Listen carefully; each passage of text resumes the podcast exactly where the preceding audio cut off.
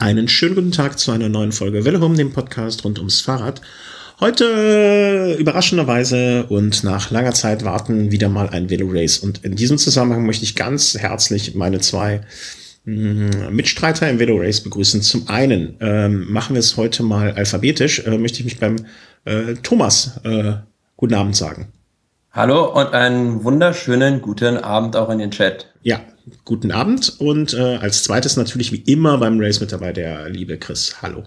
Halli, halli, hallo. Und ich freue mich, dass es jetzt mal wieder weitergeht. Aber eins musst du mir noch erklären, was war jetzt daran alphabetisch? Äh, ich habe mich einfach am äh, dritten Buchstaben orientiert. Okay. Ja. Dann sei das dir verziehen. Siehst du, muss, muss, muss auch mal äh, die anderen Sachen, ne? Also so drüber hinwegsehen und so weiter. Ähm, okay, also, ähm, ich muss noch kurz eine Nachricht hier schreiben. Ähm, so, und dann fangen wir mal an. Also es war jetzt ein bisschen schwierig. Ähm, wir könnten jetzt genau aufdröseln, warum es schwierig war. Äh, einmal nehme ich das voll auf meine Kappe. Ein anderes Mal auch. Und der Rest waren einfach Umstände. Ne? Also da einmal hatten wir sogar einen Termin und waren alle drei, waren wir zwei nur Chris online oder auch der Thomas? Ich weiß nicht. Ich glaube ihr zwei nur. Nur zwei, ne? Und ja. da hat die Technik komplett versagt. Also so schlimm, dass wir hinterher mit Markus versucht haben, alles zu reparieren. Hm, dann war der äh, Thomas, herzlichen Glückwunsch dazu, in München unterwegs. Ja, auch. Was hast du, Chris? Du warst ja immer unterwegs. Ich hatte immer Zeit. Ich habe hier gewartet und gewartet und war permanent auf Skype on, aber niemand hat mich angerufen. Ja, es ist halt auch schwierig. Ne? Also, äh, nun ja, aber jetzt sind wir wieder da ähm, und äh, wir wollten eigentlich im, äh, nach der WM in die Winterpause gehen und jetzt machen wir einfach, äh, äh, unterbrechen wir unseren Winterschlaf kurz ähm, für ein kleines äh, Hallo und Aufdingsen und äh, dann, dann fallen wir wieder in einen Winterschlaf wir waren zuletzt bei, bei der WM. genau. Ja, sozusagen. Äh, ich weiß gar nicht mehr, wann genau unsere letzte Sendung war. War die dann schon während der WM oder ich meine fast nach dem Zeitfahren? Ne? Also, ja, ja nach dem Zeitfahren, glaube ich, bei der Vuelta. Nee, danach hatten wir noch eine. Nee, nee, nach, der, nach dem WM-Zeitfahren meine ich. Also ich glaube, ja. über Kirienkas Sieg haben wir noch gesprochen, meine ich. Okay, ja, das ja. kann sein.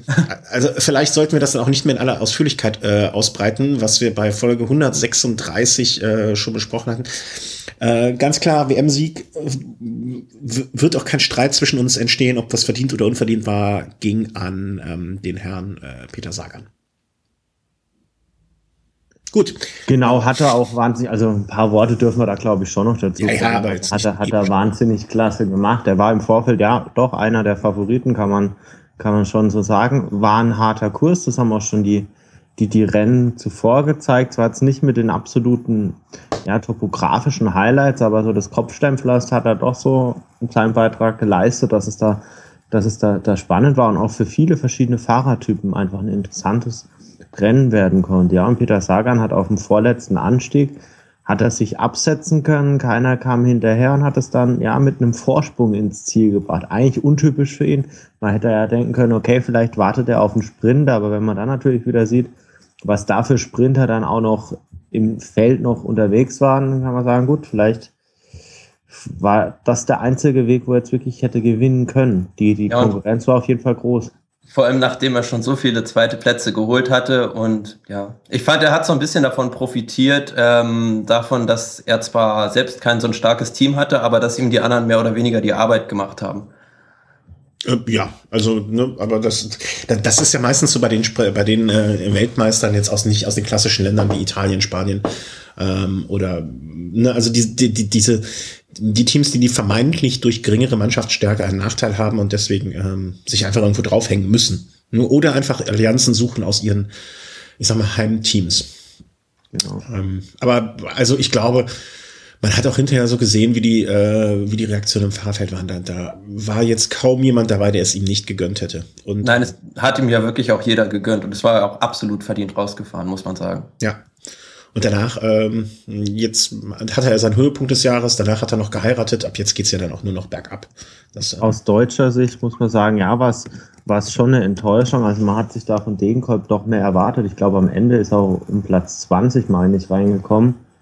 Ich glaube, Degenkolb hat sich einfach im entscheidenden Moment so ein bisschen so verleiten lassen, zu früh die Körner zu verschießen. Am, am drittletzten Anstieg, Stanex Diva ist da losgezogen, auch ein Weltklasse-Kopfsteinpflastermann und ich glaube, da hat Degenkolb einfach ja, da sind mit ihm die Pferde durch reingeworfen. Ja. Da war es dann ja vorbei und dann, wenn du da einmal dann wirklich drüber hinaus oder über, ja, ich nenne jetzt mal so Point of No Return gehst, dann ist es auch schwierig, da nochmal sich da wirklich so zu 100 Prozent zu, zu erholen und es ist ihm dann leider auch nicht mehr gelungen. Nee, also das war jetzt aber auch in dem Moment, ähm, ich glaube beim vorletzten Anstieg, wo dann im Prinzip der äh, Sagan den Turbo gezündet hat, da war halt auch so, entweder jetzt mitgehen und noch eine Chance haben oder jetzt voll mitgehen und hinterher komplett kaputt gehen und ob du dann irgendwie Siebter wirst oder 32. Das ist ja dann auch egal.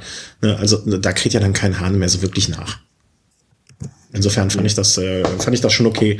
Ähm, insgesamt, wie, was, was sagt ihr so insgesamt, wenn man die WM betrachtet? Ja, bleiben ja. Also ich, ich möchte das gar nicht so schnell jetzt eigentlich abhandeln, weil da okay. waren ja doch einige interessante Punkte noch dabei. Äh, Michael Matthews, der einmal mehr gezeigt hat, dass er jetzt wirklich absolut in der Weltspitze da wirklich angekommen ist. Äh, und dann aus meiner Sicht ganz, ganz erfreulich äh, Ramunas Navadauskas, äh, ein Fahrer, mit dem ich bei der Bayern-Rundfahrt und bei der Dauphiné mich unterhalten konnte und der da wirklich mit Platz drei Bronze geholt hat, wo er mit Sicherheit vorher nicht unbedingt bei jedem auf dem Zettel stand. Mhm. Ja, das stimmt. Da habe ich auch noch dran gedacht, dass äh, dich das freuen wird. Mhm, Damen vielleicht noch? Nein, und ich bleibe da nochmal bei, ja. bei dem Rennen. Es tut, tut, mir leid, vielleicht liegt es auch ein Stück weit da. Nee, dann, dann, dann mach jetzt dann. Äh, es, es liegt weit zurück, klar, natürlich. Ich, hab, ich weiß das einfach Allerdings nicht mehr. ein Mann, den man vielleicht auch erwähnen kann, den man vielleicht auch nicht zu den Favoriten gezählt hat, Alejandro Valverde, immerhin fünfter Platz. Bei den ganz großen Sprintern vorne mit dabei, zeigt einmal mehr, bei den großen Rennen ist er da. Und es hat mich gefreut, auch wenn der fünfte Platz, ja, unter, ja, jetzt nicht zum Podium gereicht hat, aber ich meine, gut gegen den Alexander Christoph, Michael Matthews, Navadauskas und Sagan darf man auch mal die hinter, darf man auch mal dahinter landen. Ja, aber insgesamt muss man doch sagen, die großen Nationen ja fast komplett leer ausgegangen. Genau, genau. Also von Italien kam jetzt nicht viel. Spanien war jetzt auch nicht wirklich aktiv. Also da hat man wohl auf die Karte äh, Valverde hinten rausgesetzt. Belgien jetzt nicht, nicht ganz vorne mit dabei, die Holländer jetzt nicht ganz vorne mit dabei. Also da ja, haben, haben einige Nationen wirklich was liegen lassen und haben das nicht abrufen können, was sie sich im Vorfeld da wirklich ausgemalt haben. Die Franzosen mit Platz, Platz sieben, ja. Wobei, wobei ich mich gewundert habe, dass die Belgier diese Strategie gefahren haben, dass man Tom Bohnen sehr, sehr früh im Rennen schon ja sozusagen verheizt und den ganz nach vorne schickt. Vielleicht hat man sich gedacht, okay, in einem Sprint, äh, in, in, bei dieser Strecke ist er nicht mehr stark genug. Also entweder er geht in eine Ausreißergruppe mit und dann, die kommen durch, aber ist er noch stark genug für, für wirklich so eine. Es ist, ist halt schwer einzuschätzen, ja. Gibt ja, das, das, das, das wäre so mein Gedanke gewesen. Ne? Ähm, äh, den schicken wir in eine Ausreißergruppe, da fahren vielleicht auch so Leute wie Degenkolb und Sagan dann nicht unbedingt hinterher. Ähm, und wenn sie durchkommen, super. Wenn nicht, gut. Dann und wenn ich wenn ich es richtig im Sinn habe, waren es ja die Deutschen, die dieser Gruppe nachgesetzt haben, weil alle anderen Nationen eigentlich fast vorne vertreten waren. Und es, mhm. ähm, wenn die Deutschen auch mit dabei gewesen wären, dann wäre die Gruppe vielleicht sogar durchgekommen. Wer weiß? Ja, alles schöne Spekulation. Wieso ist mein Kater pitchnass? Vielleicht ist er in deinen Waldmeistersaft hineingefallen. in meinen Zaubertrank, meinst du, der mich so schnell macht? Der dich so schnell aufs Klo treibt. ja, ich weiß auch nicht, was hier los ist. Also, ganz komisch. Das Alleinsein bekommt mir, glaube ich, magentechnisch nicht. Ähm, ja, ansonsten, ja, Damenrennen habe ich jetzt nicht mit der absolut großen, mit absolut großem Interesse verfolgt. Im, im Nachhinein war ich auch, eigentlich auch ganz froh darum, weil ja, die Deutschen waren da jetzt nicht wirklich. Und Lisa Brenner ist sie nicht Dritte geworden? War zufrieden damit, wenn ich das richtig noch in Erinnerung habe? Ähm, ich fand das Damenrennen jetzt auch nicht so deutlich unspannender. Also für mich, wenn ich das jetzt gerade richtig sehe, äh, Trixie Worak als zwölfte deutsche, beste Deutsche. Wo war denn dieser Brennauer? War die nicht? Hm? Wahrscheinlich dann im Zeitfahren. Ah ja, das kann sein, dass ich da wieder was durcheinander schmeiße. Na gut, aber ich finde das Damenrennen, also ich finde, äh, ich finde das gut, dass äh, die Damen äh, da auch ähm, zumindest im Rahmen der der der, der Kater der ähm, Übertragung von des Rennens äh, auf YouTube ähm, war das Rennen genauso dargestellt wurde wie das Herrenrennen. Und ich habe da schon so ein bisschen äh, reingeguckt und äh, mitverfolgt. Ähm, kurzer Einschub, der gar nichts dazu mit zu tun hat, aber eigentlich, ähm, ich, ich wurde ja oft von dir auch schon beschimpft dafür, der, die englische, äh, die, die englische Mannschaft von Sky, unter anderem wegen ihres Bekleidungssponsors so zu mögen, ne? Ja. Hast du denn schon mitbekommen, dass äh, der dieser Bekleidungssponsor seinen äh, Vertrag mit denen gekündigt hat? Wer ist der Bekleidungssponsor? Ja, Moment, also nicht. Und weißt du, wen die jetzt ausstatten? Ich, ich weiß nicht mal, wie der Bekleidungssponsor heißt. Rafa. Wen statten die denn jetzt aus? Den statten, die statten nämlich jetzt das äh, Damenteam aus, was, äh, wo auch die Freundin des Hauses hier, äh, Mieke Kröger, für fährt. Ah. Ja, habe ich ihr schon gratuliert. Äh, schöne Klamotten hat sie jetzt bald. Ah, okay. Ja, äh, das, das fiel mir jetzt nur gerade ein wegen Damen, Damen, Damenrennen. Ähm, ja, und Rennen, das ich sehr spannend fand, war das U23-Rennen. Also lange Zeit geprägt von einer Ausreißergruppe. Ja, und da, da haben auch die Deutschen das Rennen belebt. Also äh, Maximilian Schachmann, äh, lange Zeit in der, in der Führungsgruppe, hatte auch, äh, nach, nachdem das Feld schon Abstand von ein paar Minuten hatte, da den, den Anschluss an die Spitzengruppe geschafft und ist da recht lange vorne mitgefahren. Mhm. Aus meiner Sicht hätte die Gruppe sogar unter Umständen eine Chance haben können. Aber da das Problem bei der Nummer war, ja, dass da vorne ein Italiener mit dabei war, der aus meiner Sicht der stärkste Mann vorne war, aber der einzige Mann war, der, ich sag mal, er hat vielleicht zwei Prozent der Führungsarbeit gemacht. Ja, der und hat auch, meist weitgehend und auch, drauf gelegen. Und, und das auch erst als, als Schachmann vorne auch schon, obwohl er den, obwohl er vorgefahren war, da auch schon lange mitgeführt hat. Also äh, aus meiner Sicht absolut unverständlich. Und da zeigt sich dann auch ein bisschen, dass es vielleicht einen Radsportgott gibt, denn dieser Nadello, ist es glaube ich, oder Nadello, meine ich, hatte dann später dann noch einen Defekt und ist zurückgefallen. Ja, aber so möchte man ja auch nicht gewinnen. Ja, wobei ich mir denke, besser so als anders. Also ich denke, ein Stück weit hat das, ja. Ja, ist, ich weiß, was du meinst, damit hast du auch recht. Keiner. Er hätte er gewonnen, wäre es natürlich eine noch größere Ungerechtigkeit gewesen. Genau, absolut, ja. Und am Ende hat sich mal wieder gezeigt, dass die Franzosen eine ganz, ganz starke Nachwuchsarbeit leisten. Also wir können uns jetzt doch in den letzten Jahren an einige Franzosen, junge Franzosen erinnern, die den Durchbruch geschafft haben. Ob das jetzt im, am Berg jetzt ein Thibaut Pinot ist, ob das ein Romain Bardet ist. Da kommen ja immer noch einige nach. Und im Sprint vor einigen Jahren gab es da schon mal den Fall, dass der Sieger damals Arnaud Demar war vor Adrien Petit, zwei Fahrer bei der U23 auf dem Podium und sowas dieses Jahr dann wieder. Also Kevin Ledanois, erster und zweiter dann Anthony Turgi, glaube ich, Turgi. Ganz Trischi? Trischik? Turgi, ganz firm bin ich nicht mit der Spar. Zweiter dann aber ein Italiener, vierter dann auch wieder ein Italiener. Also die Italiener auch ganz vorne mit dabei. Was mich ganz, gefreut, ganz stark gefreut hat, war Lennart Kemner mit Platz 10. Dann noch ein ganz, ganz starkes Ergebnis aus meiner Sicht. Ist ja immer noch oder war sein erstes U23-Jahr. Da dann auf so einem Kurs, der ihm mit Sicherheit nicht entgegenkam. Zum einen durchs Kopfsteinpflaster und dann auch, weil er, ja, weil er nicht wirklich äh, topografisch anspruchsvoll war. Da muss ich sagen, das hat mich überzeugt. Also da bin ich wirklich gespannt, wie es weitergeht. Ja. ja, Magst du noch was? Äh, für mich ist das alles äh, schon so weit zurück. Also ich, ich, ich, weißt du, da bin ich noch mit kurzen Hosen rumgelaufen und jetzt schneit es hier heute. Also ähm, es liegt, es liegt wirklich gefühlt schon ein halbes Jahr zurück. Diese ja, ne? Also das, das ist krass. Das ist äh, so. Wann war das? War das nicht Anfang Oktober? Also eigentlich sind es ja nur zwei Monate.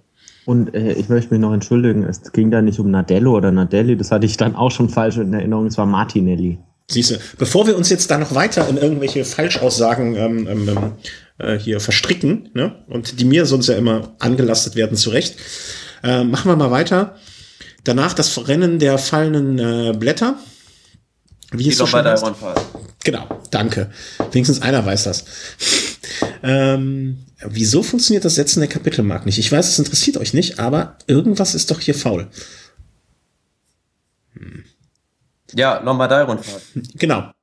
Ja, Lombardei-Rundfahrt war eigentlich ähm, ein Rennen, das zum ersten davon geprägt war, dass gar nicht so super viele Favoriten, ähm, die man erwartet hätte, am Start standen.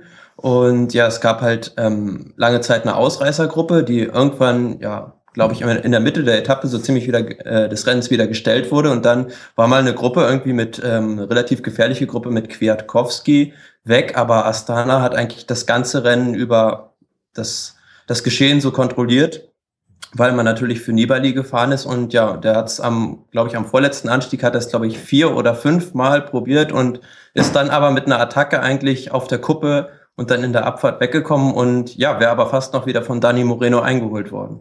Ja. Also ich muss sagen, für mich, Dani Moreno, ich glaube, bei dem Rennen für mich der stärkste Fahrer. Muss, muss ganz ehrlich sagen, äh, klar, Astana stärkste Team, äh, Mikkel Landa, auch top bei der Welter, hat einen super Eindruck hinterlassen und gut, Nibali, ganz, star ganz starke Form, ganz vorne mit erwarten zu gewesen. Und dann natürlich hat Nibali auch ganz stark von Diego Rosa profitiert. Also Rosa bei dem Rennen auch ähnlich wie bei der Vuelta in ganz, ganz starker Form. Da bin ich auch gespannt, wie das nächstes Jahr weitergeht. Ja, und die anderen Teams, die waren ja alle alleine dann. Ja, das, das war halt das der war große Vorteil von Astana, dass man zu zweit war. Also als Nibali mal Luft holen musste nach den Attacken, dann ist halt Rosa immer mitgefahren und so, ja, konnten die anderen auch nicht wirklich was ausrichten. Ist dann auch, also Rosa hat auch attackiert und ja, was da schon sich abgezeichnet hat, ich, ich, ich meine, ich habe sogar in einem anderen Forum mal äh, geschrieben, bei jeder Attacke von einem Astana-Fahrer hat im Endeffekt Dani Moreno nachgesetzt und Valverde war am Hinterrad von Dani Moreno gesessen. Und ich habe damals schon gedacht, irgendwie sieht das so aus, als würde Dani Moreno nächstes Jahr für Movistar fahren und Valverde das wissen. und ja. So war es dann ein Stückchen auch, ja. Dani Moreno hat dann am letzten Anstieg, hat er da nochmal versucht ranzufahren, ist ihm nicht ganz gelungen. Ich glaube, am Ende haben, glaube ich, so 15 Sekunden gefehlt. Also war jetzt für Nibali ein ein ungefährdeter Sieg. Ich glaube, so weit kann man da schon gehen. Und auch ein Sieg, Sieg, mit dem er da auch wieder Wiedergutmachung betreiben konnte. Und ganz, ganz großer Sieg. Oh, Entschuldigung. Ganz, ganz großer Sieg dann auch für ihn, ne? Ja, aber er hätte das Rennen auch gar nicht anders gewinnen können. Also am Anstieg hat man gesehen, war er zwar stark, aber er war nicht überlegen gegenüber den anderen. Und dann hat das Rennen halt über seine Abfahrtstechnik gewonnen, was auch formidabel war letztlich. Da ist er ja auch bekannt für. Also äh, wenn nicht, wenn nicht er, wer, wer, wer soll da sonst noch so groß äh, also es ist, es ist in Italien, ähm, er hat da eher ein gutes Standing und äh, ja, also ich, ich habe mich auch so ein bisschen gefreut, also man hat den Eindruck gehabt, es hat ihm auch sehr viel bedeutet. Es war jetzt nicht irgendwie so ein Sieg nur und so nebenher mitgenommener. Ja, nein, meine, nein, es, ist es sein erstes Monument, meine ich. Ne? Also vor allem ähm, war es für die Italiener seit 2008, als Cunego die Lombardei-Rundfahrt gewonnen hat, äh, der erste Sieg wieder bei einem Monument. Da sieht man auch mal, was das von der Strecke war. Stimmt, wenn man das mal so, so rumsieht, das hatte ich auch so gar nicht so richtig auf dem Schirm. Also die letzten acht Jahre, äh, sieben Jahre, kein Monument. Nun gut, aber dann ist die Frage, außer Mailand, San Remo und der Lombardei-Rundfahrt von den anderen drei Monumenten, da, kann, da ist es aber echt schon lange her, oder? Wieso Lüttich, Bastogne, Lüttich? Wann hat das denn das letzte Mal Italiener gewonnen? Bettini, die Luca, oder? Die Luca? Ja, 2007 hat die Luca gewonnen, glaube ich, ja. Hm, hm, hm. Naja, okay. 2007, das ist ja auch schon lange her.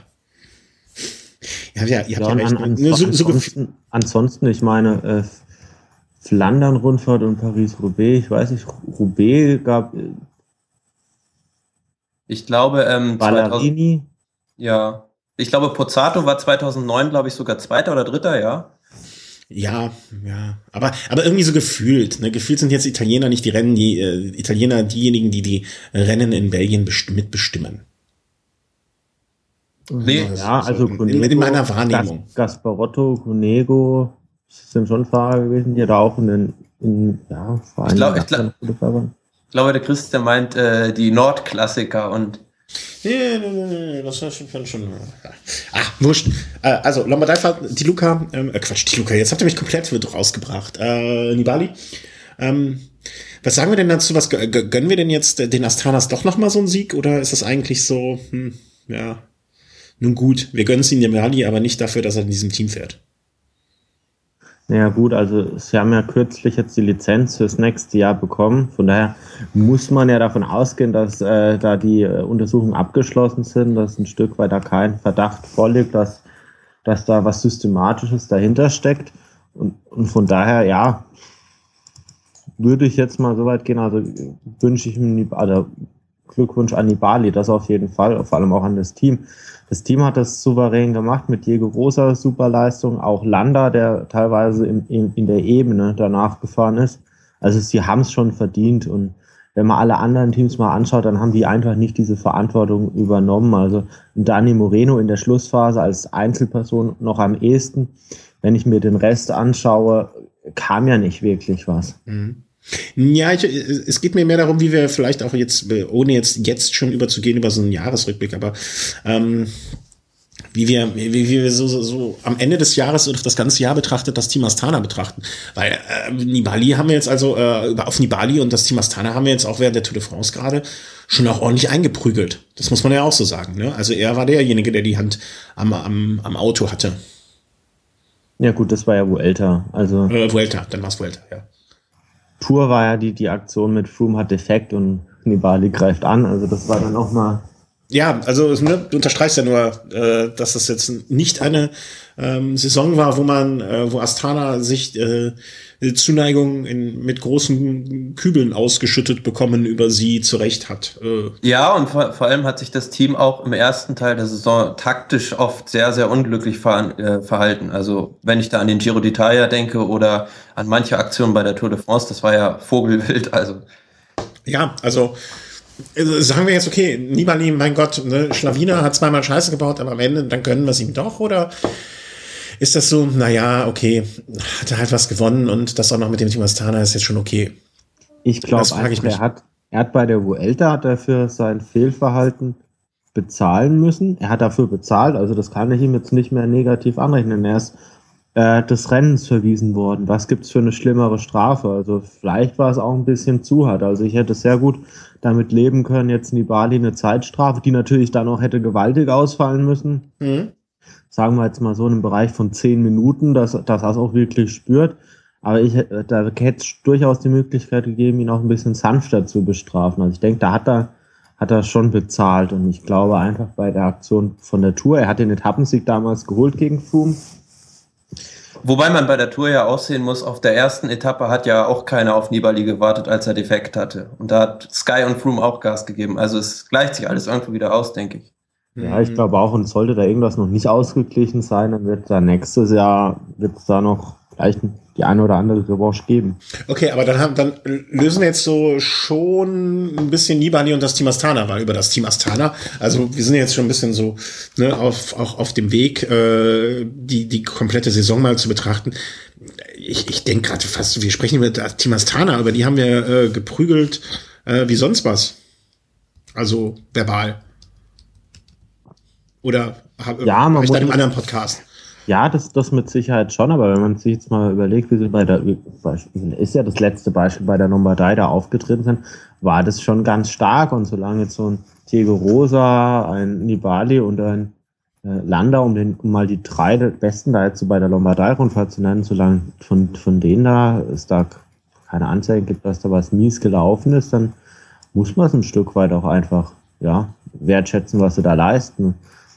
Was ich natürlich an Astanas Stelle irgendwie oder von Astana bedauerlich finde, ist, dass es so ein Mikkelander da einfach so, ja, so ein Stück weit, ja, verheizen. Ich denke, da hätte es auch möglich, oder was heißt verheizen? Dass sie ihm nicht die Möglichkeit geben, das zu zeigen, was er vielleicht zu leisten imstande ist. Mhm. Also ich glaube, dass er zumindest beim Giro eingebremst wurde bei der Vuelta, ja, da war das ein bisschen mysteriös mit dem Zeitverlust. Da hat er auf einer Etappe relativ viel Rückstand gefressen, aber mit dem Sieg auf der Königsetappe hat er ja gezeigt, er ist, ist da voll da und da bin ich wirklich mal gespannt, was er vielleicht nächstes Jahr zeigen kann. Gut, wenn man sich jo. das Team anschaut, in dem er im nächsten Jahr fährt, darf man, zumindest mal die, darf man zumindest mal die Frage in den Raum stellen, was soll sich da ändern. Mhm. Ähm, Sollen wir jetzt erst Transfers oder so ein bisschen Gewinner, Verlierer der Saison oder so, was man, äh, wie hätten Sie es, die Herren gerne? Ja, wir hatten ja letztes Jahr dieses, äh, ja, so, so Velo-Home-Fahrer der Saison oder so ein paar Kriterien. Ich denke, das wäre jetzt ein guter Moment, oder? Okay. Ähm, Wollen wir das so machen? Ja, dann werf, äh, werft ihr mal ein und äh, ich sag dann, wer es wird. äh, was hatten wir? Nachwuchsfahrer der Saison? Gut, jetzt müssen wir mal gucken, was ist Nachwuchsfahrer der Saison? Legen wir dann Alter fest oder die Kategorie? Boah, nee, das äh, wird wie, gut, wie immer auf gut dünken, was uns so passt. Also ich finde, Nachwuchsfahrer der Saison ist eindeutig, bin ich. Ich glaube nicht. Ne. nee, du hast, äh, du hast sehr viel von dem Herrn, äh, wie, äh, also. Lennart Kemner ist für mich der Nachwuchsfahrer. Genau, das. Fahrer, der, also, wenn man, also ich sage jetzt Nachwuchsfahrer ist für mich U23 bei Newcomer, das ist so, werde ich einen anderen Fahrer nennen. Aber muss man, muss man ganz ehrlich sagen, hey, wer sich in seinem ersten U23-Jahr so stark verkauft, dass man schon bei, bei Rennen wie bei einer deutschen Elitemeisterschaft vorne in der Spitzengruppe mitfahren kann, der bei der Bayern-Rundfahrt, ich glaube, 13. oder so wird, wo jetzt auch die ein oder andere starke Konkurrenz am Start ist, der bei einer WM im ersten Jahr auf einem Kurs, der ihm nicht entgegenkommt, da Zehnter wird, da ist schon ordentliches Talent einfach vorhanden. Und ich muss sagen, ich bin da sehr gespannt, wie er sich nächstes Jahr in einer, äh, in einer Kategorie höher da schlägt. Ähm, Gegenstimme, Thomas?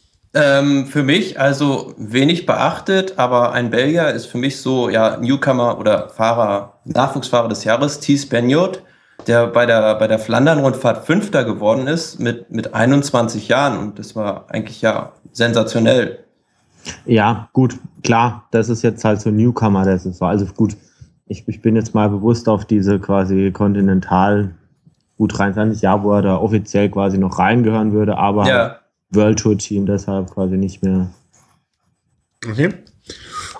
Aber auf, auf jeden Fall ein Fahrer, der schon früh in der Saison der absolute Topleistung gezeigt hat und der auch schon auf verschiedenen Terrains da wirklich ganz vorne mit dabei war. Also selbst äh, bei der Mallorca-Rundfahrt war er, meine ich, da jetzt auch schon auf hügeligeren Etappen ganz vorne mit dabei. Und da darf man wirklich gespannt sein, wie es da weitergeht. Also mein so ein Philipp Gilbert kommt in die Jahre, ein äh, Craig van Avermaet kommt langsam in die Jahre, Tom Bohn ist schon über die Jahre hinaus, möchte ich fast meinen. Mhm. Also da ist auf jeden Fall Bedarf da und das ist ein ganz, ganz klasse Fahrer. Wenn man, wenn man da vielleicht mal sieht, ja, ein Tim Wellens, Thies Benot, da ist auf jeden Fall Klasse da. Mhm. Äh, warum haben wir hier nicht Nachwuchsfahrerin der Saison? Hm, Finde ich, sollten wir auch dazu haben.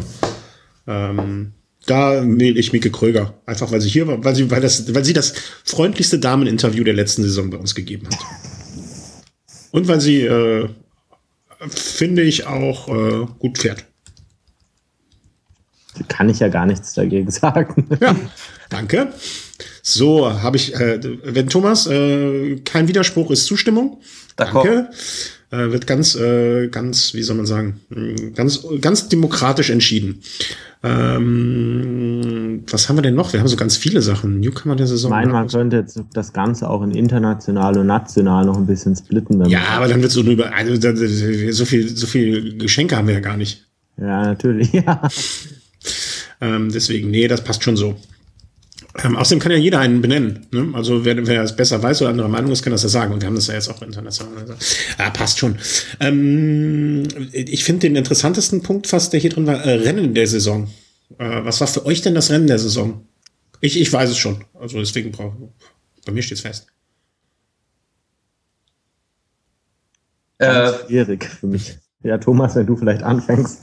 Ja, für mich eigentlich, Rennen der Saison war für mich eigentlich Paris-Roubaix, als, als John Degenkolb eigentlich seinen größten Saisonsieg gefeiert hat. So, damit kann der Chris sagen, was er will, damit ist überstimmt. Meins auch. So, Rennen der Saison war Paris-Roubaix. Der kann mir jetzt irgendein so Kirchturmrennen, wo der Valverde gewonnen hat, nennen. Ist mir egal. Rennen der Saison Paris-Roubaix. So, gehen wir weiter. Ein Kirchturmrennen. Ja, Ziegenrennen in Spanien oder so, wo der Valverde gewonnen hat. Nee, Chris, sag mal ich bin mir gar nicht sicher, ob er Werde überhaupt in Spanien, der doch, er hat ein paar Rennen. ja, Rennen, Rennen auf Toilette oder Rennen, Rennen an die Theke.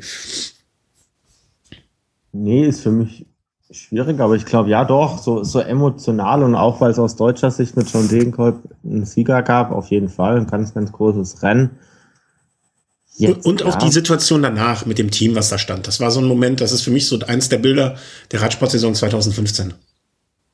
Wobei, nee, für mich war eine andere Etappe. Es war eine Etappe emotionaler und ergreifender. Das war der Sieg von Simon Geschke bei der Tour in. Okay.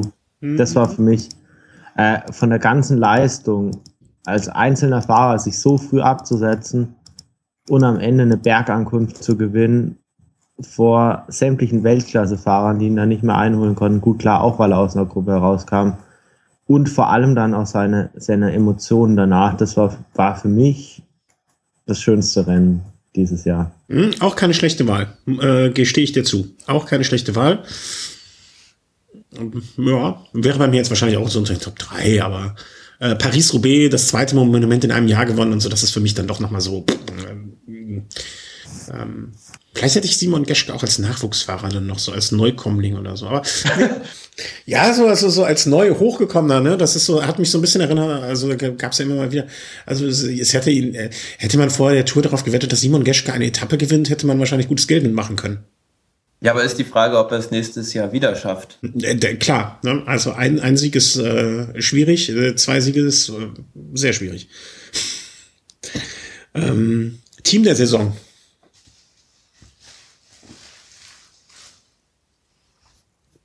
keiner? Dann, ja, ich habe mir vorhin echt überlegt, als ich da so ein paar Kriterien oder ein paar Dinger da rausgeschrieben habe, ja, könnte man mal so Team der Saison küren, aber Boah, ist das wirklich, wir sind jetzt wirklich eine, eine Weile schon wieder weg aus dem Radsportzirkus. Jetzt ist wirklich gar nicht so, gar nicht so leicht, wirklich zu sagen, okay, was ist das Team der Saison? Gut, man könnte jetzt einfach sagen, ja gut, welches Team hat, hat die World Tour Gesamtwertung da gewonnen? Hätte ich jetzt auch nichts dagegen, das wäre jetzt Movistar, aber ist so viel ist dann wirklich aber auch nicht hängen geblieben, muss ich sagen.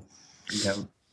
Fällt hm? mir jetzt auch schwer, da ein Team rauszu, rauszugreifen. Ich hätte jetzt auch eher gesagt, wenn man jetzt so die Grand Tours ähm, im Überblick betrachtet, dann ist es eigentlich auch so, dass das Team Mobistar. Mhm. Ich, äh, ich finde, ich finde es gerade das, äh, finde es gerade deswegen interessant, weil uns keiner, weil uns kein Team so als so dominant irgendwie äh, aus der Saison 2015 nehmen wir kein Team als dermaßen dominierend prägnant. Nein, es, es war ja auch so zum Beispiel ähm, das Team Sky war zwar bei der Tour de France total dominant, aber mhm. bei den anderen Rennen wenig präsent fand ich. Genau, genau. Also es gibt kein äh, die Saison übergreifend starkes Team. Ja, also wo man sagt, okay, das Team hat jetzt von den Monumenten viele geholt oder von den Klassikern oder so. Es gab kein Team, was sich äh, in, in, in, besonderer Art und Weise von den anderen hervorgehoben hat. Das, das finde ich eine sehr schöne Entwicklung. Ne? Also weil das, äh, wenn man das dem Team Sky in den letzten Jahren, okay, die konzentrieren sich sehr auf die Tour, weil die Tour für sie das Wichtigste ist. Aber ähm, was hätten wir gesagt, wenn sie jetzt auch noch den Giro vielleicht gewonnen hätten und die Vuelta auch noch? Ne? Dann wäre es das überragende Team. Und so, so äh, sehr ich Sympathien für die hege, desto best, genauso gut finde ich, dass es sehr ausgeglichen ist. Und äh, klar, mit Team Movie Star kann ich leben. Ich hätte den Titel einfach gar nicht vergeben. Äh, dem einfach und, und das mit Freude. Ne? Klingt blöd, aber ähm, äh, ja, Team Movie Star kann ich mit leben. Also, ja. Spanier haben ja sonst nicht so viel. Können, können so ruhig den Titel bekommen. Ja, immerhin mit zwei Fahrern auf dem Tour de France Podest, ne? Das ist ja, ja. nicht ganz verkehrt. Also Quintana da noch ganz vorne bei der Vuelta mit dabei, ein Amador war im Giro mit dabei. Ja, stimmt schon. Bei den Klassikern mit Valverde jetzt auch gut dabei. Nee, nee, das ist schon okay. Also das, äh, sie, sie sind halt, klingt, klingt irgendwie unlogisch, aber sie sind unauffällig dominant gewesen, wenn man versteht, wie ich das meine. Ne? Also sie haben jetzt nicht irgendwie so den Hammer geschwungen und waren damit äh, die Führenden. Also auf eine sympathischere Art und Weise ähm, als früher andere Teams, die das sehr dominiert haben. Hm, wen haben wir denn hier noch? Äh, New Nachwuchs, Newcomer der Saison. Newcomer der Saison und Nachwuchsfahrer der Saison? Ja gut, Nachwuchsfahrer der Saison, das ist jetzt halt wirklich, habe ich jetzt so gesehen, so U23 im Kontinentalbereich, also so Fahrer, die man jetzt noch nicht wirklich kennt. Mhm. Ja, ja, also Newcomer, wenn man das jetzt wirklich mal so äh, wortwörtlich nimmt, ist für mich eigentlich so Glanz am Anfang der Saison Fernando Gaviria gewesen, der wirklich ja, ja sehr, ja. sehr über Fernando Gaviria. Wer? Also frag mal Cavendish, der wird ihn kennen. Genau. Der wirklich sens sensationell bei, ja. der, bei der Tour de St. Louis den, den Cavendish immer wieder dupiert hat. Warte, ich rufe kurz den Marc an. Hi Marc, hi. Ja. Ähm, schlechter Empfang. Der kennt den nicht.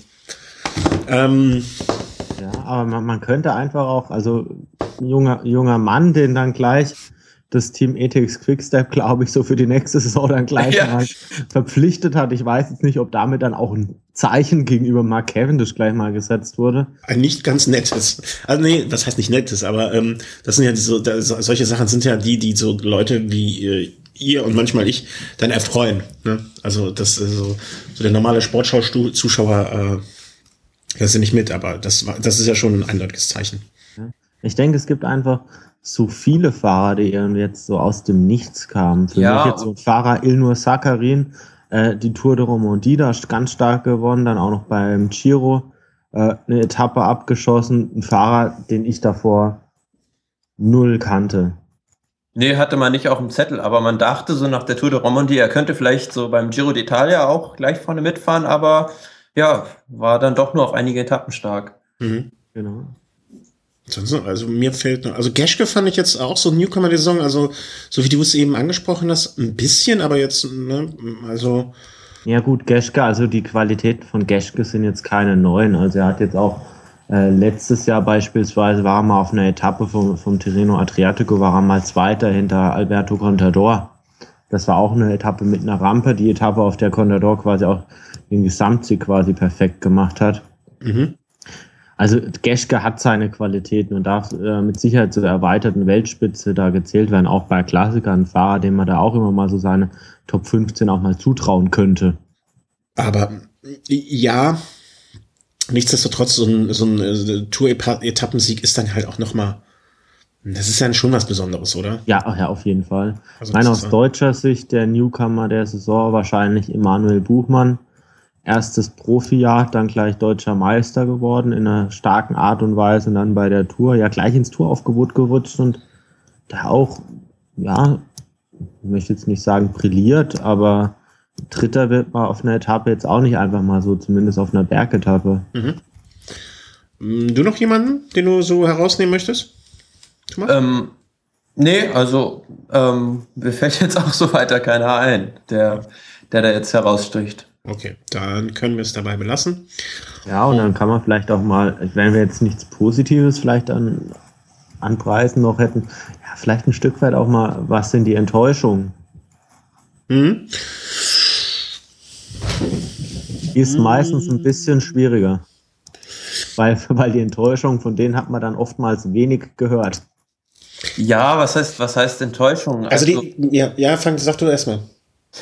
Ja, also für mich eigentlich enttäuschend, ähm, aber da kann er nicht viel für, war eigentlich die Saison von Fabian Cancellara, der sich schon früh vor, den, vor der Flandern-Rundfahrt und Roubaix ähm, halt zwei, zwei Rückenwirbel gebrochen hatte, dann zwar das gelbe Trikot erkämpft hat, aber dann wieder gestürzt war und sich ja quasi aus der Saison rausgeschossen hat. Mhm. Die Frage ist ja, nimmt man äh, äh, Enttäuschung? Enttäuschung klingt ja echt negativ, also das ist ja was Negatives, ne? Ja, Und die, die ich finde den Unterschied noch, ähm, ob eine Enttäuschung von der öffentlichen Wahrnehmung und das, was der Fahrer vielleicht an sich selber für Ansprüche hat, oder ob das, ob man selber das als Enttäuschung ansieht. Also man könnte jetzt natürlich sagen, ähm, das Zeitfahren von Toni Martin bei der WM war eine Enttäuschung. Jeder hat, also ne, wir haben vorher wahrscheinlich alle gesagt, wenn eine Medaille vergeben ist bei der WM, dann die Zeitfahrmedaille an äh, Toni Martin. Oder zumindest ein Podest. Ich glaube, das war eine große Enttäuschung, wobei ich mir denke, mein Gott, der hat so viel gewonnen, jetzt mal einmal einen scheiß Tag gehabt. Pech, ne, ist nicht schlimm. Also ich würde das nicht als Enttäuschung sehen.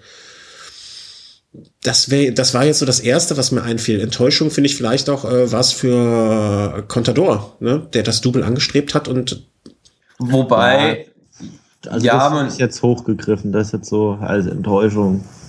Ja, ich, ich, ich, ich sage ja nicht, dass das, äh, ich, ich, ich sehe es aus, aus der Sicht des Sportlers. Ne? Also für ihn war es wahrscheinlich eine Enttäuschung zu merken, nee, das geht doch nicht, zwei äh, Grand Tours auf, einem, auf, auf Sieg zu fahren. Ähm, ich, ich finde das begrüßenswert, ne? weil das für mich auch wieder so ein Anzeichen ist, es sind doch keine Überfahrer mehr, die sie vielleicht vor ein paar Jahren noch waren, warum auch immer. Ja. Ne? Das sind so die zwei Sachen, die mir jetzt spontan als erstes einfielen. Ja, ich habe zwei Enttäuschungen der Saison. Äh, Dass du immer noch bei keinem Rennen gestartet bist, also du selbst? Nee. da, davon gehe ich ja eher aus. Also da- davon. Okay. Ja, also, also meine zwei Enttäuschungen der Saison, gut. Bei Nummer eins muss man sagen, gut, da hat der Körper ein Stück weit nicht mitgespielt, wäre Marcel Kittel. Ja, ja stimmt. Oh. auf jeden Fall, ja. Äh, und meine andere Enttäuschung, muss ich sagen, äh, Tom Dan Danielson.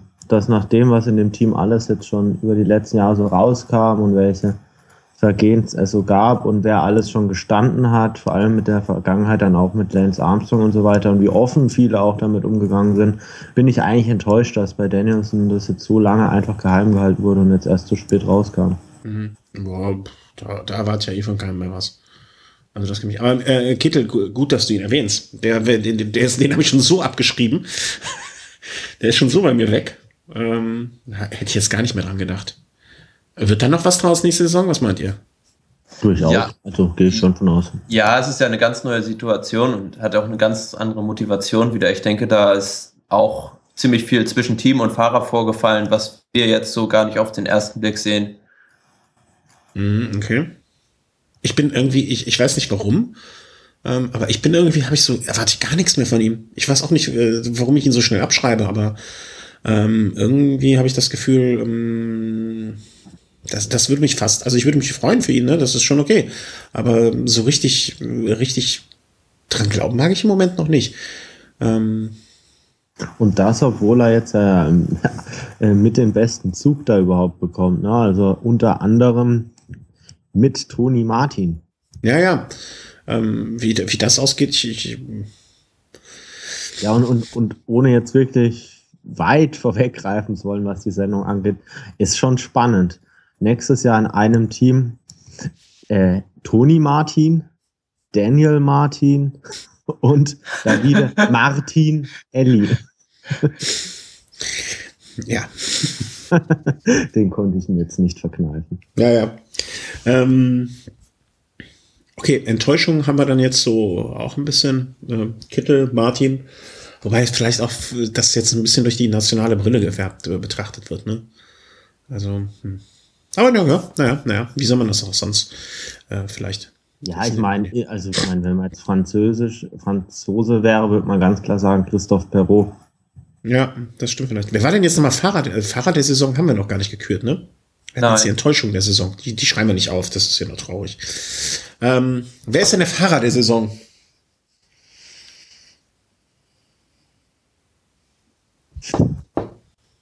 Also, wenn ihr nichts sagt, dann sag ich es. Ja, fang an. Hm, es gibt. Ich, ich, ich würde gerne zwei küren. Und da ich nur einen küren kann, ähm, nee, ich würde eigentlich gern, also äh, machen wir ein Podium draus. Wäre das okay für euch? Also so jeder sagt drei. Okay. Ja. Ähm, also äh, auf Platz drei kommt äh, wahrscheinlich für sehr viele überraschend, aber wegen eines Auftritts bei einem Rennen alleine, und ich weiß gar nicht mehr, bei welchem Rennen es war, auf Platz drei ähm, kommt eindeutig für mich André Greipel. Ich fand seinen Auftritt bei den äh, Klassikern, wo er sich fürs Team in, in, äh, aufgerieben hat, wie er fürs Team so gearbeitet hat, alleine vom Feld auf einmal gefahren ist. Ich weiß nicht mehr, welcher Klassiker es war, Chris, aber wo wir danach gesagt haben, was hat er da gemacht? Was war das denn für eine Nummer? Äh, du weißt bestimmt noch welches. Ich glaube, Flandern-Rundfahrt, kann das sein? Äh, Als am Ende dann sogar noch 20. wurde. Ja, genau, genau, genau. Mit diesem Auf, also wenn ich nicht vorher schon Sympathien gehabt hätte, hätte er sich mit diesem Auftritt bei mir äh, wirklich ins Herz reingefahren. Äh, deswegen ist er für mich äh, so so ein bisschen außer, außerhalb des normalen Rennbetriebs, äh, kriegt er von mir den dritten Platz äh, ehrenhalber, sozusagen. Ähm, auf Platz zwei ist für mich, ähm, weil er einfach, ähm, wie ich finde, grandios die Tour gewonnen hat, Chris Froome und äh, Platz eins, äh, wenn es das Rennen der Saison war, äh, wenn er zwei Monumente gewonnen hat, äh, wenn er über die ganze Saison bis auf das WM-Rennen eigentlich viele Rennen mitbestimmt hat, kann man, glaube ich, nicht umhin, äh, John Degenkolb, ob er ihn mag oder nicht, in dem Fall eher ja, äh, den Titel des Fahrers der Saison für mich zu geben. Meine Worte sind gefallen. Thomas, willst du weitermachen? Ähm, ja, also ich würde auch so ein, so, ein, so ein Podium küren sozusagen und ähm, ja, auf, auf Platz drei eigentlich für mich so von den Rundfahrten her gesehen auch so ein Fabio Aru, der einfach dieses Jahr den nächsten Schritt gemacht hat mit dem, mit dem Sieg bei der, bei der Spanien-Rundfahrt. Was hätte ich ihm von vornherein eigentlich nicht zugetraut, ganz ehrlich. Ähm, beim Giro hat er vielleicht, ja, dann doch durch den einen schwachen Tag ein bisschen enttäuscht. Platz zwei, ja, okay, zwischen Platz zwei und eins schwanke ich. Also ich stelle mal auf Platz zwei John Degenkolb. Ganz klar durch die beiden Siege bei, den, bei Mailand Sanremo und Paris-Roubaix. Das, das wird, glaube ich, lange dauern, bis wir wieder einen Fahrer sehen, der die beiden Rennen in einem Jahr gewinnen wird. Auch für Degenkolb wird es ganz, ganz schwer sein, das zu wiederholen. Und Platz eins, das werdet ihr jetzt vielleicht ein bisschen überraschend sehen. Nein, ich kann es mir gar nicht vorstellen. Aber ist für mich Alberto Contador. Was? Weil er, weil er, weil er, What? ja, weil er versucht hat, ähm, das, das Double in Angriff zu nehmen und den Giro d'Italia gewonnen hat. Diese, diese Leistung fällt für mich immer so ein bisschen unter den Tisch, vor allem weil es auch ein Sieg war, den er auf eine sympathische Art und Weise rausgefahren hat eigentlich. Ähm, man hat gesehen, es ist ja letzten Endes auch nicht mehr der Überfahrer, der er mal vielleicht war, mit, der, mit dem schwachen Tag am Finestre kurz vor Schluss. Und bei der Tour de France einfach, weil er einfach einen wahnsinnigen Kämpfergeist gezeigt hat. Also der hat trotz dieser Schlappe, die er auf der ersten Bergetappe erlitten hat, wirklich jeden Tag, ähm, auch wenn er, ja, wenn er nicht der Beste war, immer angegriffen, als er konnte. Und das hat ihn für mich einfach, ja, zum Fahrer der Saison gebracht. Also sympathisch und Contador in einem Zusammenhang äh, geht nicht. Das geht, äh, das muss unsympathisch heißen. Du hast da den zwei Buchstaben verwechselt, vergessen. Ja, weiß ich nicht. Aber es ist, es ist halt manchmal so, dass man ähm, von einem Fahrer erstmal ein schlechtes Bild hat, aber das kann sich ja bessern. Warum nicht? Ja, ja, das wird dann der Mark Cavendish-Effekt beim äh, Chris werden, genau. Ja, ja. das glaube ich nicht, aber. Äh, ja, dann, äh, also, äh, wie, wie, viel, äh, wie oft ist Valverde auch bei dir auf dem Tri, äh, auf dem Treppchen? Einmal. Einmal? Okay, dann hauen wir raus. Einmal reicht. Contador, ja. Contador Nibali und äh, Valverde. Also, ich bin Platz drei hin und her gerissen. Ähm, sag aber dann doch gut, dass, dass ich Fabio Aro höher einschätze als Chris Froome, einfach weil er seine Leistung bei zwei großen Landesrundfahrten wirklich gezeigt hat. Und mit Platz zwei und oder Froome war auch bei der Welter, ne? Ja, ja, ja, hat sich aber den Fuß gebrochen. Genau, genau. Also Aro bis zum Ende vorne mit dabei, zweiter beim Giro, erster bei der Vuelta. Da, da gibt es eigentlich nicht viel zu meckern. Der muss vorne mit auftauchen. Dann habe ich wirklich, ja, Valverde auf der 2 endlich das Tourpodium, von dem er so lange Jahre geträumt hat, verwirklicht. Dennoch bei den Klassikern ganz vorne wieder mit dabei. Nicht, nicht umsonst wieder die World Tour gewonnen, was denke ich auch immer ein Indiz ist für eine starke, ausgeglichene Saison. Und die Spitzen, was, was die Ergebnisse angehen, waren auch dabei. Ja, und jetzt auf Platz 1 hm, ein Fahrer, der eigentlich jetzt nur so ja, so ein großes Rennen wirklich gewonnen hat. Aber wo ich jetzt wirklich ich. sage, ja, sag was? Nee, du nicht, nee. Aber ein Fahrer, wo ich wirklich sage, der mich jetzt wirklich dieses Jahr wirklich von seinen Qualitäten her echt erstaunt hat und wo ich jetzt echt gespannt bin, wo die Reise hingeht. Und ja, ist wahrscheinlich rational nicht zu erklären, aber für mich mit einer der Fahrer der Saison, Garen Thomas ein Fahrer, der bei den Kopfstein, äh, Kopfsteinpflaster-Klassiker ganz vorne mit reinfuhr und dann bei der Tour einer war, der am Berg mit bei den Besten mitfahren konnte. Klar, von den Ergebnissen her jetzt nicht zu vergleichen mit den Leuten, die ihr teilweise genannt habt, aber für mich ganz, ganz starker Fahrer, den ich mal gern so als Kapitän auch bei einer, bei einer größeren Rundfahrt sehen würde, weil er bei der Tour wirklich angedeutet hat, dass er, dass er ganz, ganz vorne landen kann. Aber du würdest ihn vor Degenkolb setzen? Ja. Also ja, ich kann doch keinen Fahrer, der äh, das ganze Jahr über richtig stark fährt, mit jemandem gleichsetzen, der zwei, drei Spitzen in der Saison hat. Aber Degenkolb war doch jetzt, äh, äh also ich finde jetzt nicht, dass Degenkolb ähm, ja, wenn du Degenkolb auf einen setzt, dann ja, musst du dann, ja, da musst du auch Nibali ganz vorne mit reinsetzen. Also ich meine, selbst ein Aru, der eine dreiwöchige Rundfahrt äh, gewinnt und eine andere auf zwei beendet, der hat über 60, hat über 50 Tage äh, Klasse ausgestrahlt. Degenkolb hat bei der Tour, wo es wirklich, wo er diverse Chancen hatte, nicht, nicht eine Etappe gewonnen. Also äh, Gerard Thomas hat beim ähm Also wie gesagt, nee, Gerard Thomas, da möchte ich mich jetzt gar nicht auf Ergebnisse festnageln lassen, aber ähm, ich, für, für, mich von der Range, die er gezeigt hat als Fahrer, mhm. überragend dieses Jahr. Ich finde es einfach ja wahnsinnig schwer zu komparieren zwischen ähm, Klassikerfahrern und Rundfahrern. Vielleicht müsste man da eigentlich zwei Listen machen, aber ja, aber jetzt, ne, also ein Degenkolb darf man jetzt auch nicht vergessen, hatte ähm, er ist halt die, trotzdem auch die ganze Saison. Da hat er mal einen zweiten Platz bei der Vuelta geholt. Dann hat er bei der Tour de France gut, ist er Dritter in der Kategorie, in der Wertung ums grüne Trikot geworden. Ähm, er hat jetzt aber, also, naja, aber ähm, äh, Gut, du hast, Wert, du hast, du hast in gewisser hat das Punktetrikot bei der Vuelta gewonnen. ja, du hast in, in, in gewisser Hinsicht recht, weil beim UCI-Ranking ist äh, Thomas nur zwei Plätze hinter Degenkolb, ne? Also die ja auch, äh, also ich, ich, ich sage ja nicht, das ist kompletter Blödsinn, aber mh, ich, wär, ich, ich sehe diese zwei Monumente dann doch, äh, das haben noch nicht viele geschafft in einer Saison.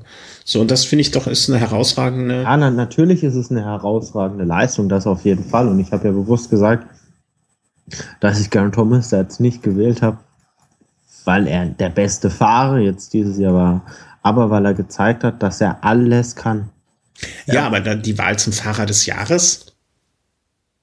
Oder Ja, aber das ist, das ist ja für den, sozusagen eine persönliche. Ja, ja, äh, ja, ja, ja, klar. Also Greipel wird Es jetzt war der Sicherheit- Fahrer, es war, es sagen wir mal so, es war der Fahrer, der mich dieses Jahr am meisten beeindruckt hat. Mhm. ich, ich bin in die, als Fan in die Saison gegangen und habe gedacht, okay, gut, John Degenkolb letztes Jahr schon stark bei Paris-Roubaix. Es könnte sein, dass der das gewinnt. Mhm. Ich hätte dem auch zugetraut, dass er Mailand San Remo gewinnt. Ich hätte dem auch dieses Jahr zwei, äh, zwei Tour-Etappensiege zugetraut. Das ist was, was ich von ihm ein Stück weit, was ich ihm zutraue. Aber ich hätte jetzt nicht gedacht, dass ein Garen Thomas auf Kopfsteinpflaster ganz so weit Mhm. vorne mit dabei ist ist. Und dass er dann auch bei, der Rund, bei den Rundfahrten, jetzt wie bei der Tour, ich meine, wenn das einigermaßen glatt gelaufen wäre und der hinten raus nicht eingeworfen wäre, wäre das auch ein Fahrer gewesen, der hätte diese, diese Rundfahrt äh, auf Platz 5 beenden können. Vor allem, man muss bei Thomas auch noch bedenken, dass er ja während der Tour noch diesen einen schlimmen Sturz hatte und dass er da überhaupt noch hinterher weitergefahren ist. Das war ja Wahnsinn. Also so ein bisschen die gleiche Wertung wie bei mir, äh, Greipel vielleicht. Ne? Also so ein, so ein, so ein hat mich äh, in dieser Saison vielleicht, ja, also wenn ich das so sehe, dann macht das natürlich Sinn. Ähm, der, der beeindruckt hat. Der beein vielleicht, wenn man es nicht Fahrer der Saison, sondern so beeindruckender Fahrer oder irgendwie so nennen würde. Vielleicht habe ich mich zu sehr an dem Titel aufgehalten. Dann, dann kann ich das nachvollziehen. Ähm, sollen wir jetzt äh, schon mal, wir haben äh, eigentlich eben übersprungen, vielleicht setzen wir das jetzt mal hin, so ein bisschen Transfers. Du hast eben schon den Martin, äh, Martins Transfer, den Sprinter-Transfer von ähm, Fernand, wer war das? Kittel. Ja, Kittel auch. nee, ich meinte hier Fernando Gaviria, der ist doch auch äh, transferiert worden, oder nicht? Genau. Ne? Während, während der Saison sogar. Ja.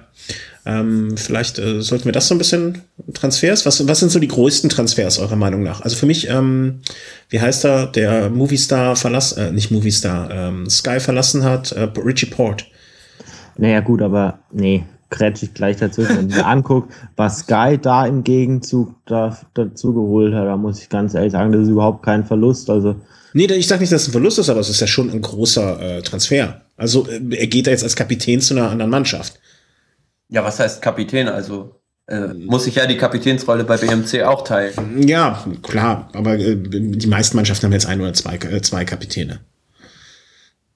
Na, nun gut. Äh, sag mal, was ist euer größter Transfer dann? Dann haut mal raus. Also mein größter Transfer ist eigentlich der von äh, Wechsel von Mark Cavendish zu Dimension Data. okay. Weil?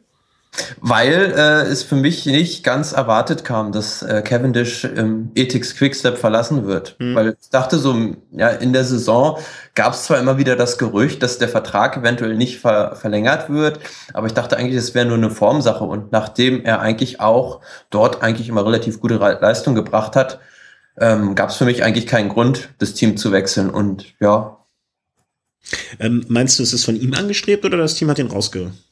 Ähm, ich denke, ja, da kommt von beiden Seiten was zusammen. Aber es ist auch natürlich überraschend, dass er jetzt zu so einem Team geht, was eigentlich so, ja, noch mehr oder weniger ein Startup ist. Mhm. Ja, wobei, ähm, was der Chris ja schon öfter kritisiert hat, dass äh, quasi die Wurzeln oder die Idee des Ganzen jetzt so ein bisschen verwischt. Ja, das Ganze wird, wird halt von einem ähm, afrikanischen Team zu einem Commonwealth-Team jetzt mehr oder weniger. Mhm. Mit, Was- äh, wie, was ich se- sehr, sehr schade finde, ist äh, der Abgang von Luis Meintjes. Weil das ein Fahrer war, der jetzt auch bei der Vuelta gezeigt hat, dass es ein Mann für die Top Ten bei großen Rundfahrten werden kann, der ein Aushängeschild war, hätte sein können und Zugpferd für die nächsten Jahre. Mhm. Der Wechsel zu Lampo Merida ist ein Wechsel, den ich, den ich sehr bedauere. Ja, dafür haben sie äh, jetzt, wie heißt er nochmal? Ähm, ähm, ähm, ähm, Dumbo. Ja, Rolf Allack. Ja, genau. Danke. Äh, dafür haben sie jetzt Rolf Aldag, ne? Der ja auch, äh, das war ja auch so ein überraschender Move irgendwie, dass er mitgegangen ist äh, nach Afrika. Ja, ansonsten ja, wenn man mal ganz kurz die Teams einfach durchgeht, also oder ein paar Teams müssen ja nicht ja, alle sein. Ich, ich würde schon was, sagen, also Agé, du, Agé Dessert, äh, pff, ne? Wenn man mal von hinten anfängt, was natürlich mal wieder bezeichnend ist, also Dreck räumt auf. Dreck trennt sich von Danny van Poppel Anfang 20, von Bob Dschungels Anfang 20 und verpflichtet Ryder Hesjedal. Ja. Also ich glaube, da wird, da wird dieses ganze System von wegen, ja, eher erfahrene Leute, auf die man sich verlassen kann, wird da, wird da weiter verfolgt. Ja. Ähm, wenn wir weitergehen, äh, Tinkoff. Ähm, ja, die Zugänge jetzt nicht so absolut spektakulär. Nee, ich würde sagen, ne, wenn, wenn es bei mir nicht klingelt. Ivan Basso hört auf. Äh, haben wir, glaube ich, schon mal drüber gesprochen, aber ihm geht's jetzt besser und äh, ich glaube, du wirst es wahrscheinlich besser wissen. Thomas äh, macht auch irgendwie ein Jugendteam, arbeitet er mit weiter irgendwo, ne? Also ja. Zumindest die Erkrankung ist irgendwie er, durch. Ja, das ist durch und der geht über ins Management quasi. Ja, ähm, wünschen ihm alles Gute. Toi, toi, toi. Ja, als nächstes kommen wir dann auch schon transfertechnisch zu dem Team, wo wirklich am meisten passiert ist, was jetzt so renommierte Transfers angeht, Team Sky. Ja. Und den Klamottensponsor verpasst, äh, verloren. Ja, richtig, aber ich glaube, die Neuzugänge können das auffangen, diesen Verlust. Ja, aber die müssen jetzt dahin, ohne die schönen Klamotten zu kriegen. Das, die, die sind ja eigentlich die richtig gedingsten. Ja. ja, gut, äh, was kann man sagen? Danny van Poppel als, als endschnellen Mann dazu gewonnen, auch noch ein recht junger Fahrer, obwohl er schon ja auch schon zwei Tour de France äh, Austragungen hinter sich hatte. Er ist ja schon mit 19 die erste Tour gefahren. Gianni Moscon mhm. oder Moscon äh, ein Fahrer, der jetzt Zweiter wurde bei der WM der U23, also auch ein endschneller Mann. Mikel Landa, für mich ganz klar der Königstransfer mit einer der Fahrer, die in den nächsten Jahren die dreiwöchigen Grundfahrten wahrscheinlich unter sich ausmachen. Kwiatkowski, der sich wahrscheinlich beim Team Sky abseits der Helferrolle, die er wahrscheinlich bei der Tour einnehmen wird, dann doch bei den Klassikern wieder eher auf sich konzentrieren wird und auf seine Ziele. In Chausti von Movistar, den haben sie verpflichtet, ja, in den letzten, äh, zumindest dieses Jahr nicht mehr ganz so stark wie noch im letzten Jahr. Und da habe ich auch das Gefühl, ja, dass Team Sky ein Stück weit so eine, eine baskische Armada vielleicht ein bisschen aufbaut. Also Landa ist ja, ist ja Baske, in Chausti ist Baske, David Lopez ist Baske, der schon im Team ist. Da will man vielleicht auch, oder vielleicht war es ja auch ein Wunsch von, von Landa, dass er da so seine Trainingsgefährten in der Heimat ein Stück weit behält. Und ja, wobei, ja, ein Kwiatkowski hat auch einen Golasch mitgebracht. Also genau, ich denke, genau. da, da konnte jeder so ein bisschen äh, noch irgendwie einen Fahrer mitbringen und unterbringen. Was mich da äh, so ein bisschen, äh, also gefreut hat natürlich, aber auch, äh, ich hatte mir ehrlich gesagt ein bisschen Sorge gemacht um ähm, hier Knesi. Ne? Also ich glaube, mit Bernhard Eisel war er einigermaßen gut beieinander, mit Bradley Wiggins sowieso, ähm, dass, dass sie ihn jetzt auch mit aussortieren. Aber das war nicht der Fall, äh, was, was, natürlich der, ein freudiges Ereignis ist, wenn man äh, ihm positiv gegenübersteht. Ähm, ja, ich glaube, das ist halt einfach ein ganz zuverlässiger Mann, ein Fahrer, der jetzt nicht Unmengen an Gehalt einfach jetzt verlangen wird, ohne dass ich da jetzt Zahlen wüsste. Ja. Ja, aber ich ne? denke, man braucht ja trotz allem, trotz diesen ganzen Spitzenfahrern, und es sind ja bei Sky jetzt doch eine Menge, braucht man eben auch die Fahrer, die ein Stück weit, ich nenne es jetzt mal Füllfahrer sind, ohne das jetzt despektierlich zu meinen. Mhm. Ja, solide Arbeiter halt, ne? Genau. Ja. Aber ich hatte da so ein bisschen Sorge und äh, er bleibt da. Äh, Bernhard Eisel ist äh, leider jetzt weg. Re Reunion mit Mark Cavendish. Ja, genau. Und ähm, ja, ja, ansonsten der, der Transfer, ja, schon angesprochen, Richie Port, so der größte Verlust. Wiggins. Äh ja. Aber es, es geht doch immer mehr der, der Trend dahin, dass äh, zwei oder drei große Teams mehr oder weniger mittlerweile die großen Fahrer unter sich aufkaufen. Oder findet ihr das nicht? Ja, also es gibt dann schon eine Art Spezialisierung nochmal, muss ich sagen. Also klar, man kann dann sagen, was jetzt dreiwöchige Rundfahrten angeht, da ist das Team Sky ganz vorne mit dabei, dann hast du äh, Tinkoff Saxo, die mit vorne mit dabei sind, Movistar ist da jetzt vorne mit dabei, Astana ist mit dabei, also da gibt es schon so einige Teams. Ja, aber in der, in der Sprinterrichtung sind es dann schon wieder andere Teams. Ne? Das ist dann mhm. der Menschen Data beispielsweise dann wieder.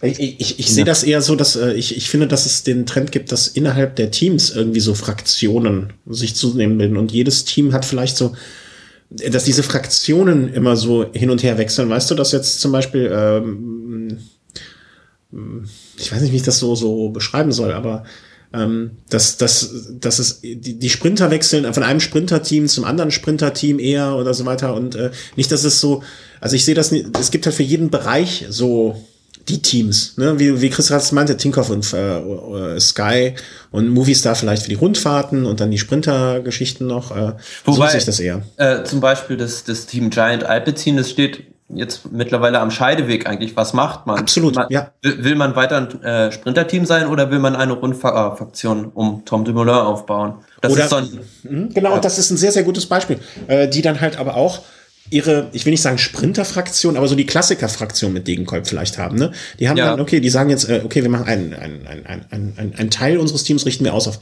Rundfahrt und ein Team auf Klassiker. Dafür nichts mehr mit Sprinter. Kittel, tschüss. Ne? Also das, genau das beschreibt es sehr gut, was ich meine, dass, das, dass es in jedem Team so ein, zwei Fraktionen gibt, die so ein bisschen die Richtung, jetzt äh, Lotto zum Beispiel natürlich nicht, ne? Also, oder, oder eher nicht, ne? Da geht's halt doch zu, ziemlich greipel ähm, orientiert vor, ne? Aber dass sich viele Teams jetzt so zwei Teams haben und dann geht halt der eine gute Helfer äh, vom Rundfahrer Team A zu Fraktion Rundfahrer Team B, so dass sich das da so ein bisschen orientiert.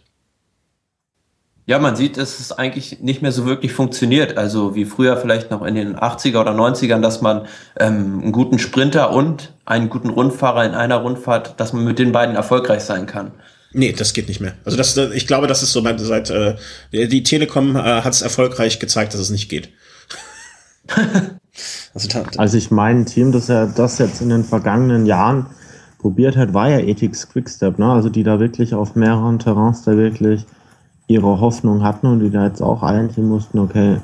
Funktioniert einfach nicht mehr. Ja. Also, also das sind Sprint in der Sprinterrichtung jahrelang mit vorne dabei, in den Klassikern mit Kwiatkowski jetzt vor, äh, letztes Jahr, dieses Jahr dann eher mit Alaphilippe ganz vorne mit dabei. Aber beziehungsweise Kwiatkowski hat ja sogar äh, Amstel Gold Race gewonnen, also von daher ist schon jemand dabei, aber jetzt so, wenn man jetzt dran denkt, so ein Uran, der das Team jetzt ja dann auch verlässt, mit Sicherheit auch deshalb, weil da die Unterstützung in der Form einfach nicht da ist. Aber vielleicht können wir das nochmal ähm, so als, als vielleicht auch der, jetzt habe ich den Faden verloren, ich hatte gerade so einen guten Gedanken, so als Erkenntnis der letzten, mm, der letzten Jahre, dass man sich halt zum einen nicht mehr auf, nicht mehr zwei bei einer Rundfahrt nicht mehr zwei Disziplinen abdecken kann. Also jemanden mit der gesamten Rundfahrt, also ein, ein, ein Sieganwärter für die Rundfahrt und einen Sprinter. Und zum Zweiten ähm, die Erkenntnis, zwei Rundfahrten in einem Jahr, zwei Grand Touren zu gewinnen, ist auch nicht mehr möglich. Dass das so zwei Sachen sind, die sich jetzt in den letzten vielleicht zehn Jahren rauskristallisiert haben. Naja gut, zwei Rundfahrten pro Saison geht mit Sicherheit noch. Zu gewinnen? Ja. Wenn ja, das du sicher. Giro und Vuelta nimmst, dann geht das schon. Mm, ja. Also ich meine zum Beispiel. Zwei aufeinanderfolgende, sagen wir zwei aufeinanderfolgende Rundfahrten. Ja, das ist schwierig. Das würde ich sagen, dass es mit Tour und Vuelta noch gehen würde. Das hängt halt. Nicht jedes Jahr, aber es gibt ja genügend Beispiele, wie Fahrer, die jetzt bei der Tour vorne mitfuhren, dann noch, ja, bei der, bei der Vuelta zumindest vorne mit dabei waren. Ja, aber es geht jetzt ums Gewinnen. Zwei Grand Touren in einer, in einer Saison aufeinanderfolgend ist zu gewinnen, ist heute sehr, sehr, sehr schwer. Ja, war sehr, sehr schwer, ja, mit Sicherheit. Ja. Wobei, Weil du ich würde es ich würd's wirklich gut finden, wenn es seitens der UCI irgendwie ja einen Reformansatz geben würde, dass das Ganze wieder möglich machen würde. Also wenn man zum Beispiel sagen würde, es ist für die ähm, Fahrer, die an der Tour de France teilnehmen wollen, vorgeschrieben, dass sie eine bestimmte Anzahl an Renntagen aufweisen müssen. Dann mhm. wäre das, glaube ich, wieder möglich, dass man auch ähm, den Giro und die Tour eventuell gewinnen könnte in einem Jahr. Mhm, okay. Aber äh, ich, ich bin ja für solchen Ideen immer sehr aufgeschlossen gegenüber. Aber weißt du, dann fährt halt irgendwie jetzt äh, Contador oder oder Froome, ne? der ist ja so das Paradebeispiel für einen Fahrer, der sich nur auf diese einen auf diesen einen Saisonhöhepunkt äh, vorbereitet Dann fährt er halt bei in Australien bei der Tour Down Under mit und hinten setzt sich hinten dran. Dann setzt er sich bei der Dubai Tour hinten dran und setzt sich bei noch einer Tour am Anfang der Saison hinten dran und hat dann irgendwie seine 30 äh, oder 25 oder weiß der Geier wie viele Renntage ja, aber, aber du kommst pro mal gesammelt. Kommst ja nicht auf die Anzahl äh, der Renntage, die du mit einer Grand Tour voll, voll machst, weil das sind ja drei Wochen am Stück. Hm, du meinst also, ja, aber weißt du, wie viel, das sind halt 20 Renntage, ne, die du beim Giro brauchst. Ja. Die, die, die holt er sich ja vorher äh, locker, wenn er möchte. Wie meinst du? Naja, der, der fährt halt bei der Tour Down Under, dann hat er, oder du meinst, äh, dass er so, dass man so und so viel Grand Tour Renntage in den Beinen haben muss. Nein, nein, nein, schon, schon, äh, Ja, aber fährst, fährst du Tour Down Aber ich Under? glaube, ich hast- glaub, so ein Chris Froome ist nicht mal so ein Fahrer, der in der Vergangenheit jetzt immer ganz so wenige Renntage hatte. Also Es geht ja nur ums Beispiel. Das kann, äh, tausch ihn aus durch, keine Ahnung, äh, weiß nicht, Pirolon oder weiß du, es geht ja nicht um den Fahrer, sondern es geht nur ums Prinzip. Ne? Also du kannst mit den ersten drei, vier, fünf ähm, kleineren Rundfahrten mit jeweils fünf, fünf Renntagen oder so, kannst du ja auch Renntage sammeln und legst dich nur hinten drauf. Ne? Deswegen finde ich diese Regel, äh, diesen Ansatz schwierig, aber irgendwie die Idee grundsätzlich, ähm, eine ähm, größere Chancengleichheit herzustellen, finde ich gut. Also was auf jeden Fall schon mal dafür sprechen könnte, aus meiner Sicht ist jetzt der Ansatz, ja, dass es weniger Fahrer pro Team geben soll, die an der Rundfahrt teilnehmen sollen. Weil damit einfach auch äh, ähm, der Wert oder die Qualität des einzelnen Fahrers deutlich und auch das Renngespür, die, die, die Strategie, die jeder Fahrer da so fährt, weil es einfach wichtiger wird. Mhm.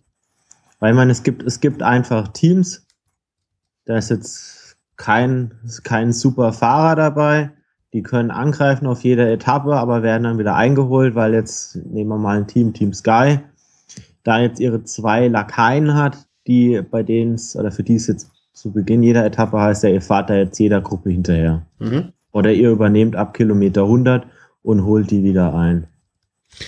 Wenn man jetzt mit acht Fahrern statt neun, das ist eine, eine kleine Verbesserung oder kleinere Änderung, da muss man schon ganz anders haushalten. Da stell dir dann vor, dann fallen noch zwei Fahrer aus, dann wird es schon ganz schwierig.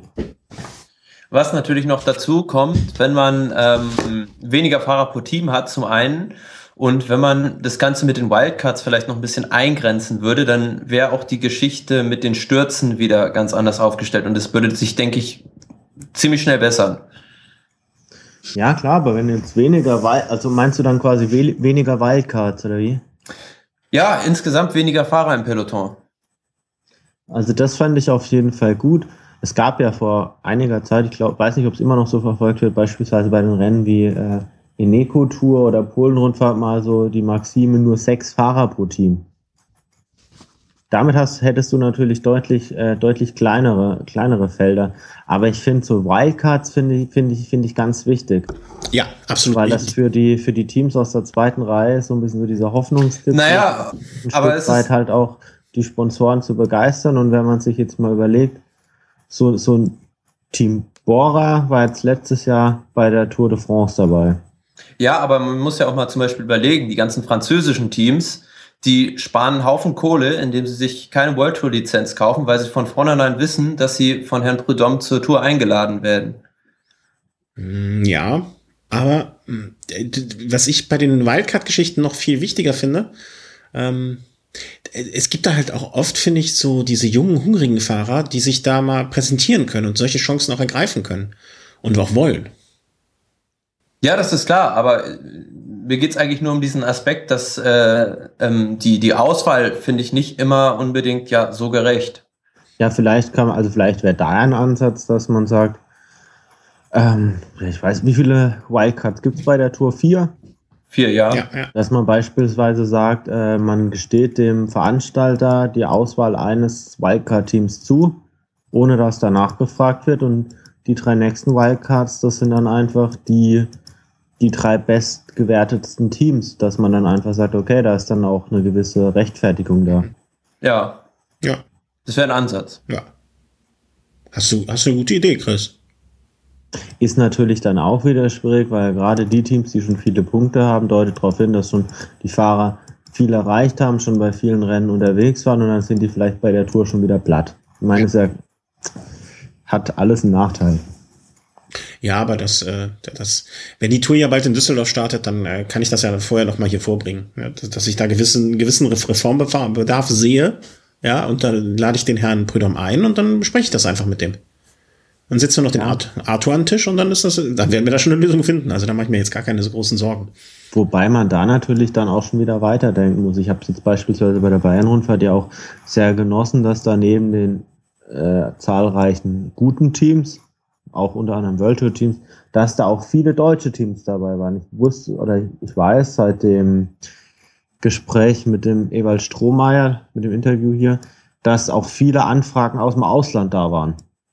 Wenn man natürlich da jetzt rein nach Punktzahl geht, verbaut man diesen ganzen deutschen Kontinentalteams, die dazu beigetragen hatte, haben, dass die, die Bernrufer den, den Charme immer noch hat, den sie seit Jahren hat, ein Stück weit auch den Weg zu so einer Rundfahrt. Das ja, ist ja schade. Da, da geht es ja jetzt um kleinere Rennen. Also ich spreche jetzt nur von den Grand Tours eigentlich. Also Tour, Giro und Vuelta. Okay. Mhm. Ja, also irgendwas wird man da schon also finden. Ja, ich meine, der Weg geht ja in die Richtung, dass man sagt, weniger Fahrer. Ja. Ja, weil mittlerweile ist es, ähm, also, das ist das, was mir diese Saison eigentlich am meisten aufgefallen ist, wie, wie sich die Stürze gehäuft haben und wie es eigentlich immer mehr wird und keiner tut richtig was dagegen. Mhm.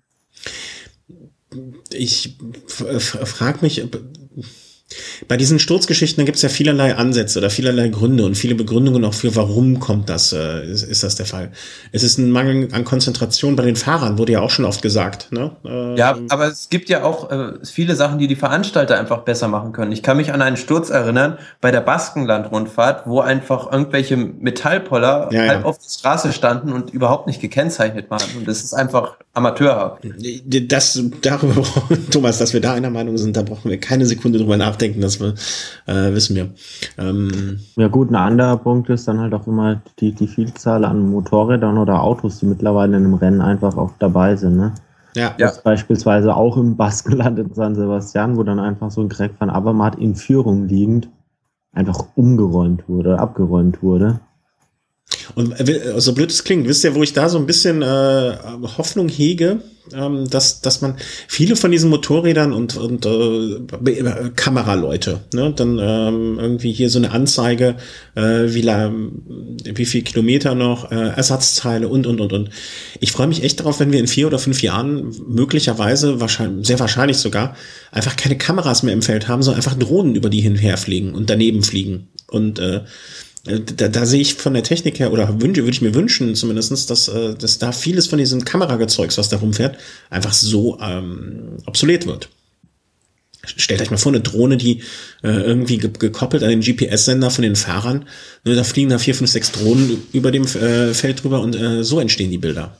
Ja, und wenn man auf den Tacho drückt, dann kommt sogar noch eine Wasserflasche von der Drohne nach unten gereicht.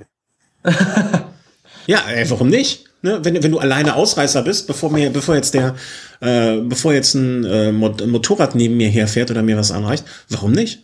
Dann kommt dann die Teamdrohne aus dem, aus dem Hauptquartier, kommt dann angeflogen. Ja. Und da liegt noch ein Zettel drauf mit Grüße von deiner Frau. Oder so. Und dann steht da in, in 2,7 Minuten Wattzahl um 5,4 erhöhen um Vorsprung von zwei Sekunden auf sieben Sekunden auszubauen. Ja, aber das kannst du ja, das um kannst beim ja nächsten Boxenstopp oder beim nächsten Jingle Dafür brauchst du ja nicht das Feld im angemessenen Zeitraum wieder einholen zu können, um den Windschattenvorteil von, von ja, ich geht das dann, ja, nee, egal.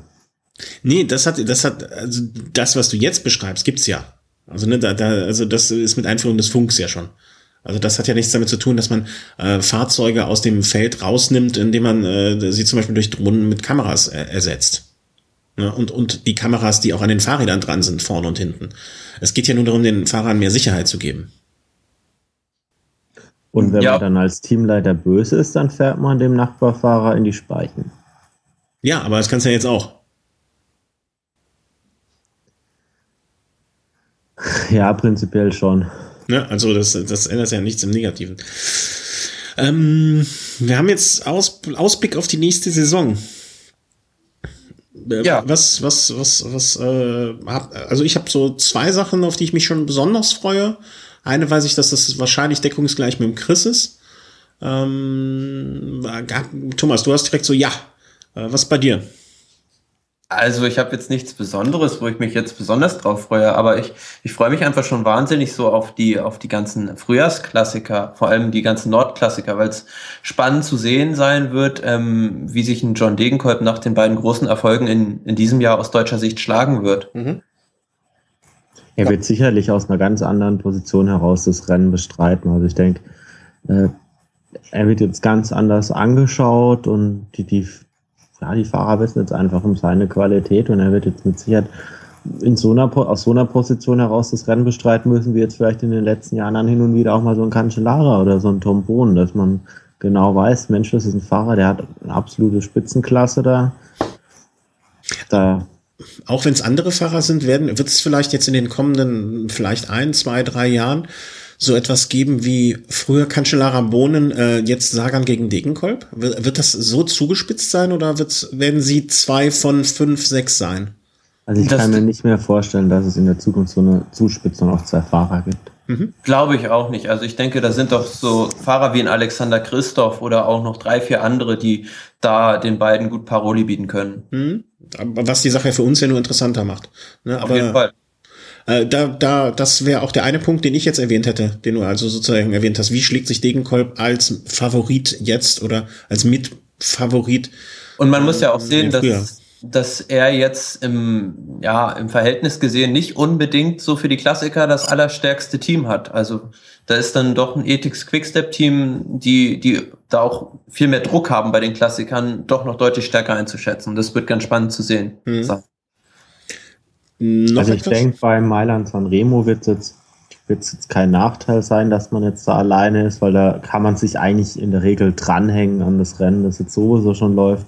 Mhm. Interessant wird es dann wirklich bei Paris-Roubaix, wenn es auch mal darum geht, hey, kann mir jemand ein Vorderrad leihen oder ein Hinterrad. Wer ist denn überhaupt noch aus meinem Team vorne mit dabei? Da wird es dann halt schon wichtiger. Aber man muss den John Degenkolb dann ja auch mal beim Wort nehmen. Er hat gesagt, er möchte unbedingt mal die Flandern-Rundfahrt gewinnen. Und das stelle ich mir dann schon sehr schwierig vor. Mm, ja, absolut. Ich wollte jetzt noch einen Schritt zurückgehen wieder zu Mailand Sanremo.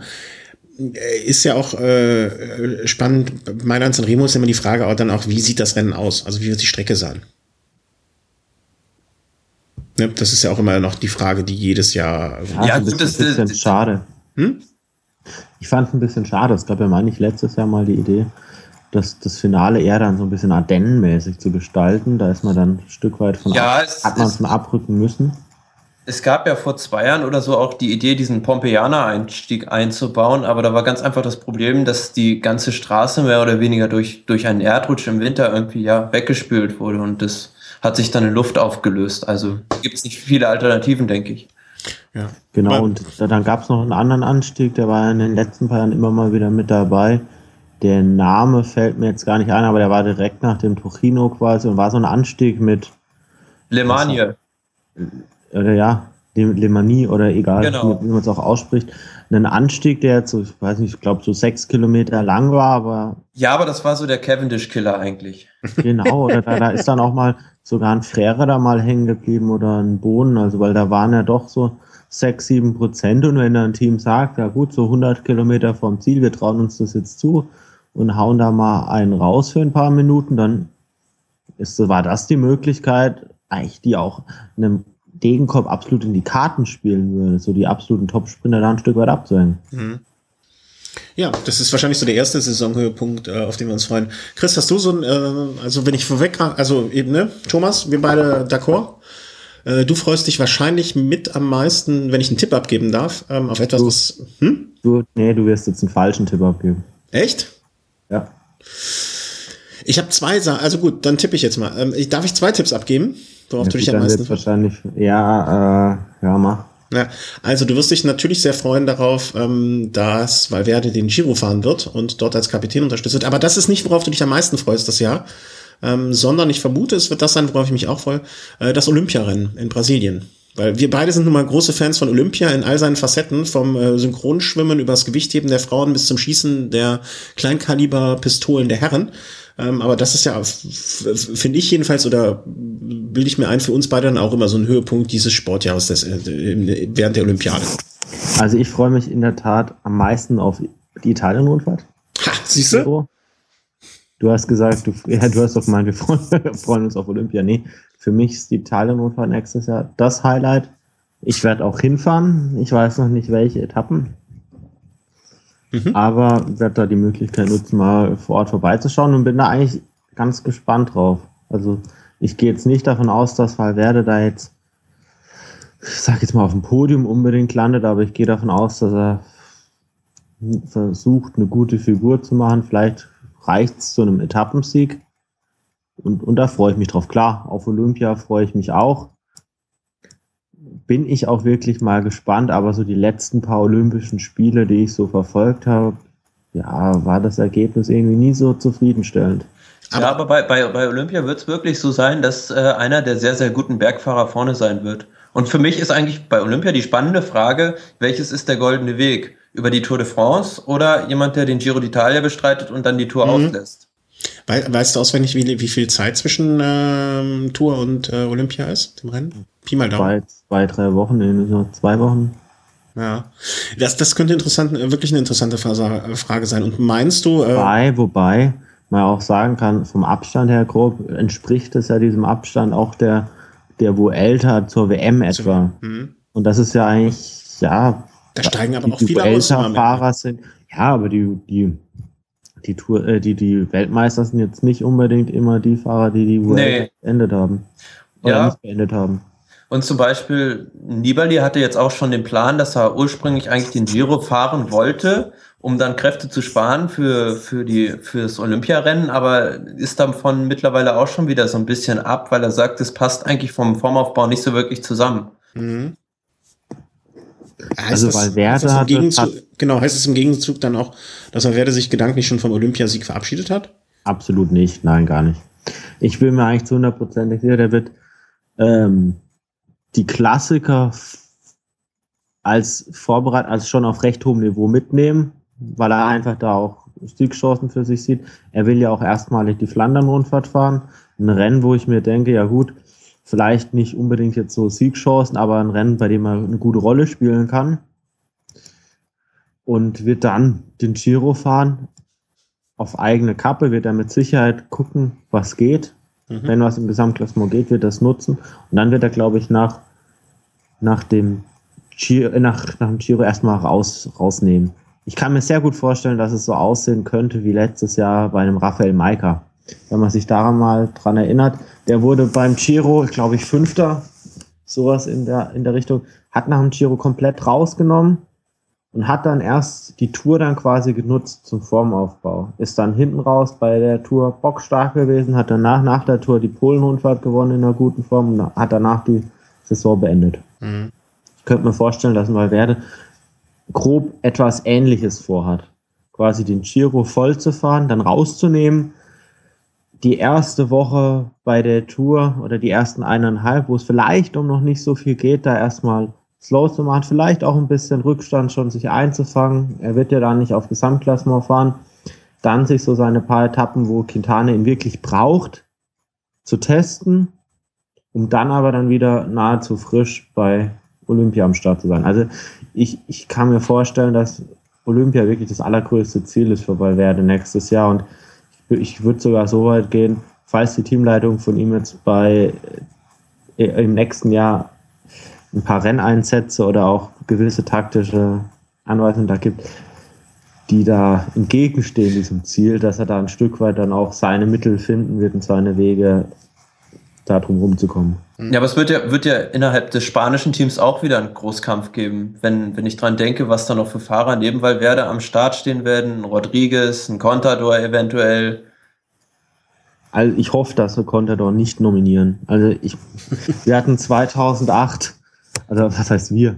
Also ich, ich fand es 2008 unmöglich, wie Contador sich bei Olympia verhalten hat. Und er hat für mich die äh, alleine Einladung zu Olympia hat er für mich auf Lebenszeit verspielt. Er dürfte nicht mal mehr als Trainer dahin, wenn ich was zu sagen habe. nicht mal als Begleitperson. Ich denke auch, dass das spanische Nicht mal als Zuschauer. Ich denke auch, dass das spanische Team auch ohne Contador gut genug ist, wenn man sich mal überlegt, du hast einen Rodriguez, du hast einen Moreno, einen Valverde, das sind schon mal drei Top-Leute. Ja, aber- dann hast aber- einen Landa, den du wahrscheinlich dann mitnehmen.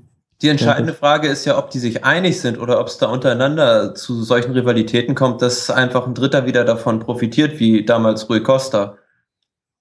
Hm, Ja gut, wenn, wenn der Kurs wirklich so schwer ist, wie er so allgemein so genannt Naja, wird, dann kurz- könnte ich mir vorstellen, dass ja, dass es vielleicht so ein ja gut, Überraschungssieger war jetzt früher Rui Costa nicht wirklich, aber Ich glaube, den der Kurs ist so schwer wie wie- irgendwie all- so viel Geld, wie ich besitze ins Phrasenschwein, aber der Kurs ist halt so schwer, wie die Fahrer ihn machen. Und ich glaube, dass ähm, solche Teams, wie viele Teams, wie viele Leute sind da? Sechs? fünf. Fünf? Ähm, dass so, so Olympiarennen mit fünf Fahrern, da, da wird sich immer so viel während des Rennens noch ergeben, wer hat da einen guten Tag oder nicht. Natürlich gibt's vorher einen ausgerufenen Kapitän, natürlich gibt's vielleicht eine Nummer zwei, ne? aber da kann halt immer was passieren. Und gerade so Olympiarennen sind ja die Rennen, wo alles Mögliche passiert. Und ähm, ich, ich, ich finde diese, diese Sechser-Konstellation auch immer sehr, ähm, sehr, sehr interessant. Und warten wir Du mal ab. darfst, halt, du darfst halt eins nicht vergessen. Schau dir doch mal die Fahrer an, die aus dem spanischen Team da in Frage kommen. Du hast einen Contador, der wird in seiner Abschlusssaison, Olympia, müssen wir uns jetzt nichts vormachen, ist nicht sein Hauptziel. Der wird alles dran setzen, die Tour zu gewinnen. Und da wird das gegen Froome schon schwer genug haben. Das Ja, heißt, ich kann mir vorstellen, der Contador wird aus der Tour rauskommen, erstmal fix und fertig sein. Vielleicht sagt er sogar Olympia ab, weil er sagt, er ist satt, er hat jetzt, er hat die, hat nochmal die Tour gewonnen und breitet sich vielleicht auch die Vuelta vor. Das letzte Mal seine Heimatrundfahrt. Nicht undenkbar. Ich kann Dann mir aber auch vorstellen, ich kann mir aber auch vorstellen, dass wenn er die äh, Tour gewonnen hat oder nicht gewonnen hat, dass er sofort aufhört. Dass er sagt, nee, kein, kein Bock mehr auf den Scheiß. Möglich. Ich, ich kann mir aber auch vorstellen, wenn er die Tour nicht gewinnt, dass er sagt, er macht noch eine Saison, weil das Hintertürchen hat er sich jetzt auch offen gelassen. Okay, möglich. Aber wenn man jetzt mal über Olympia redet, dann hast du natürlich äh, einen Rodriguez. Der wird die Tour fahren. Der wird die Tour als Kapitän fahren. Auch ordentlich Druck drauf. Du hast einen Mikkel Landa, der bei Sky, brauchen wir uns auch nichts vormachen, für Chris Froome notfalls verheizt wird. Ja, sein Job. Und Dani Moreno, der bei Movistar auch nicht die erste Geige spielt. Und du hast einen Valverde, der bei der Tour nicht wirklich unter Druck steht, weil da der Ma- Mann ist, für, die, für den gefahren wird, ist es Quintana. Ja, aber ist die Vielleicht Frage, ist Valverde ob, ob, der ob, Fahrer, der sich am ehesten gezielt darauf vorbereiten kann. Aber ist die Frage, ob er so viele Freiheiten kriegt oder ob die Teamleitung da nicht auch sagt, du musst jetzt für Quintana vollfahren. Auf einzelnen Etappen sicherlich, aber auf anderen Etappen Naja, es wird ist er ja, wahrscheinlich rausnehmen. äh, äh, jetzt darüber schon zu spekulieren, finde ich halt auch ein bisschen müßig, weil es ist noch eine halbe Saison, die dazwischen liegt. Ne? Vielleicht hat sich die Hälfte der Fahrer bis dahin die Haxen gebrochen. Und äh, Ja, ich ne? glaube, das ist, wir, wir wir bewegen uns jetzt wirklich auf ganz, ganz weit entfernt liegend dünnem Eis. Ähm, verheddern wir uns. Ja, lass, lass uns da mal, äh, wie es dann beim Olympiarennen ausschaut, äh, mal kurz vorher noch mal drüber reden. Das erscheint mir dann sinnvoller als äh, jetzt. Hm, zwei Punkte haben wir noch auf unserer Liste. So Ja gut, nee, nee, zu welchen Rennen fahren wir denn so? Also was? Ich habe ja gesagt, äh, wir hatten ja schon, ja, oder ist ein späterer Punkt, aber ich denke, wir haben jetzt, oder ich habe jetzt gerade schon ein Stück weit angefangen, ja, Giro, dass das ein Ziel so, für mich ja. nächstes Jahr hinzufahren. Ich denke, da können wir den späteren Punkt ja auch ein bisschen vorziehen. Also Ja, für mich dann halt auch noch ein Ziel. Ja, mal wieder ein Versuch mit dem alten Henninger Turmrennen, also rund um den Finanzplatz Eschborn Frankfurt. Ich war ja schon enttäuscht, dass dies ja nicht stattgefunden hat. Das ist so ein Rennen, wo ich, wo ich mir gern anschauen würde, wieder dieses Jahr. Ich habe auch erstmals geplant, mir nächstes Jahr rund um Köln anzuschauen. Ach, Ja, Wahnsinn, gell? ja, endlich mal bist du bei dem schönsten deutschen Rennen. Richtig. Ja, und ansonsten, ja, bin ich mal über, am überlegen, wo ich mir noch so meine Highlights einfach setze. Vielleicht, ja, dieses Jahr mal wirklich die, die, die Schweiz-Rundfahrt, die ist ja, oder Tour de Suisse, die ist ja dieses Jahr wirklich dann, oder nächstes Jahr wirklich nicht so weit weg äh, von meinem Wohnort, also wo man dann auch mal sagen kann, man fährt mal 50 Kilometer da einfach mal hin. Österreich-Rundfahrt gibt's wieder, ja. Bin da eigentlich ganz freudig. Du bist doch fast jedes Jahr zum Giro gefahren, Thomas, oder? Oder den letzten, vielleicht das letzte Jahr nicht, da ich weiß ich es nicht mehr, aber ja, du bist oft zum Giro gefahren, sagen wir es. Also ich war eigentlich jetzt seit 2011 2011 jedes Jahr da, bis auf dieses Jahr, Ja, weil ich da okay, ja.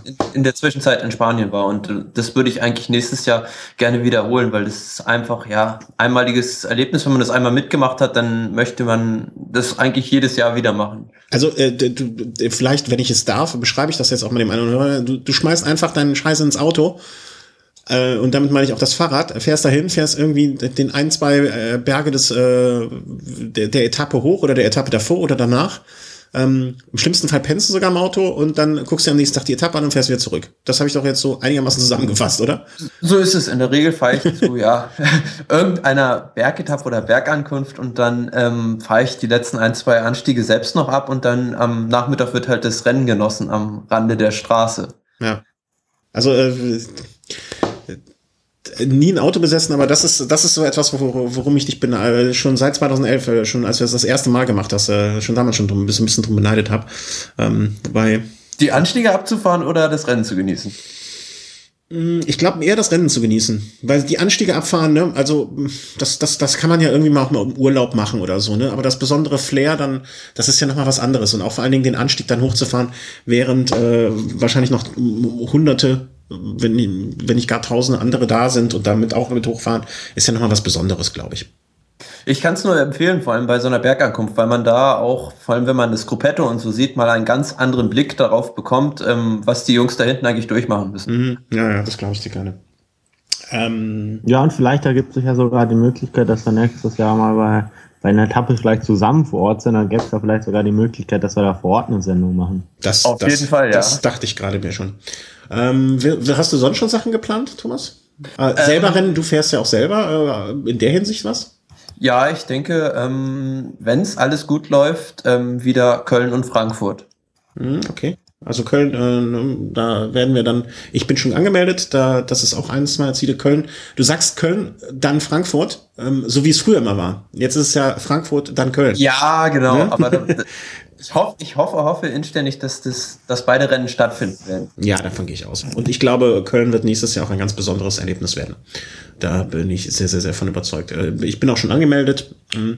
Also ich bin ja nicht so der selber zu Rennen Fahrer, aber äh, ich würde gerne nächstes Jahr vielleicht auch nochmal Frankfurt in Angriff nehmen. Ich werde definitiv Köln in Angriff nehmen. Gibt es denn schon Datum für, für Köln? Äh, ich ich, ich, ich habe schon bezahlt. Ja, dann nehmen wir mal das Datum bitte. Ja, äh, Köln, Skoda Velodrom 2016.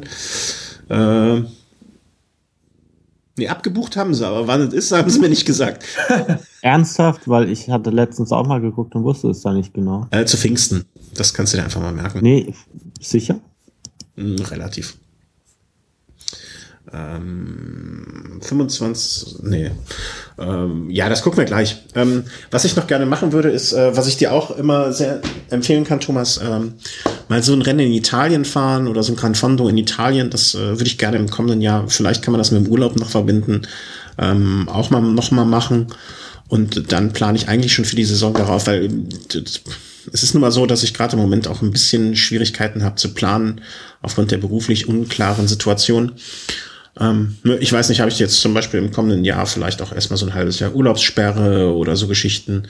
Ähm, das ist halt alles so ein bisschen äh, Ja, vage. ist, denk, ist denke ich, bei uns allen schwierig irgendwo.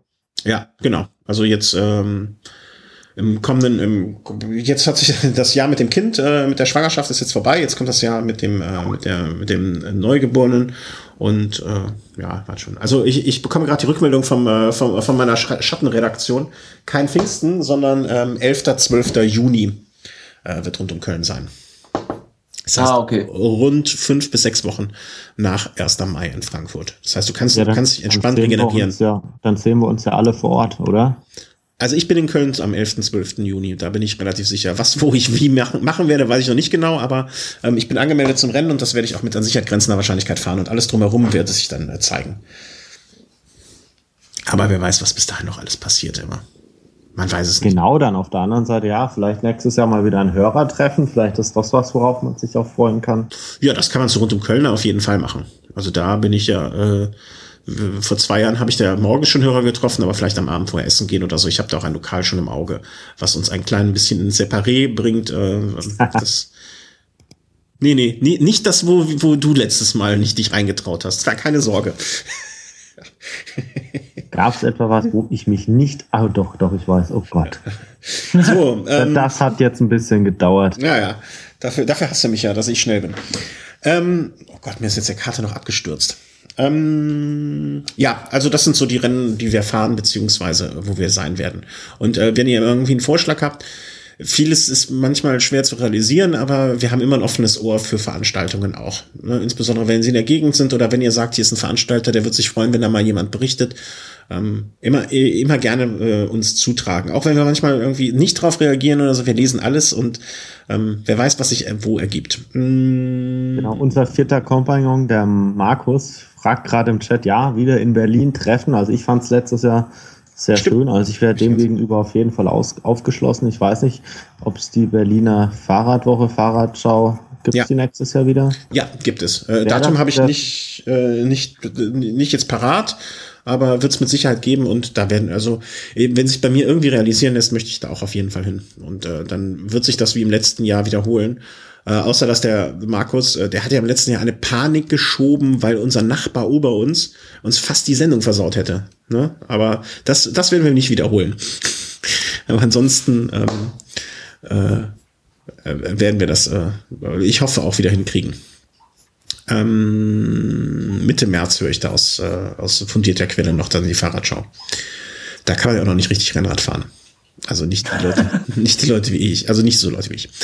Ähm, das war's jetzt eigentlich so ein bisschen Rückschau, Vorausschau und äh, alles drumherum. Ähm, wir haben noch einen Punkt auf der Liste, der jetzt sehr, sehr unschön ist und ähm, aber der, der uns auch alle beschäftigt hat und wo wir drüber nachgedacht haben.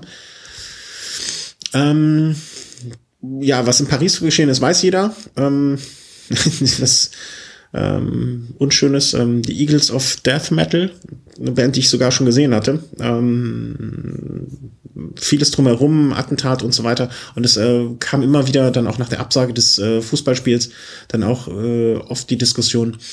Ähm, Fahrer haben sich schon geäußert, äh, wie gefährlich ist so etwas ähm, auch äh, ja für den Radsport, für die ähm, für, wie gefährlich ist, wie gefährdet ist eine Tour? Was meint ihr dazu? Sagen, man hat ja dieses Jahr schon gemerkt bei äh, rund um den Henninger Turm, dass die Gefahr da ist. Ob es jetzt begründet war, die Absage oder nicht, sei jetzt mal dahingestellt. Ich denke, da sind wir alle nicht in der Lage, das jetzt wirklich abschließend beurteilen zu können. Mhm, ja. Aber der Radsport, insbesondere die Radsportveranstaltungen, sind natürlich ein, ein lohnendes Ziel. Wenn ich mir einfach mal überlege, wie viele Menschen da auf einem Fleck jetzt bei einer Siegerehrung da einfach jetzt mal stehen. Es, es gibt keine Kontrollen. Ich würde, wenn ich, wenn ich, Attentäter wäre es ein Ziel. Wenn ich das, wenn ich den Begriff vielleicht lohnendes, also was ich finde, so lohnendes Ziel klingt da, es wäre ein leichtes Ziel, würde ich glaube ich sagen, weil lohnend, ich finde das, das, das Wort, überhaupt von lohnend, ja. ne, du weißt, was ich meine, ne? Das ja, ja, ist klar, natürlich weiß ich, ein leichtes Ziel, das wäre ein leichtes Ziel, weil, mm, die Frage ist, wer, was will ein Attentäter betreffen und so, über solche Sachen will ich gar nicht spekulieren oder gar nicht drüber nachdenken. Ähm, es wäre Sicherheit ein leichtes Ziel.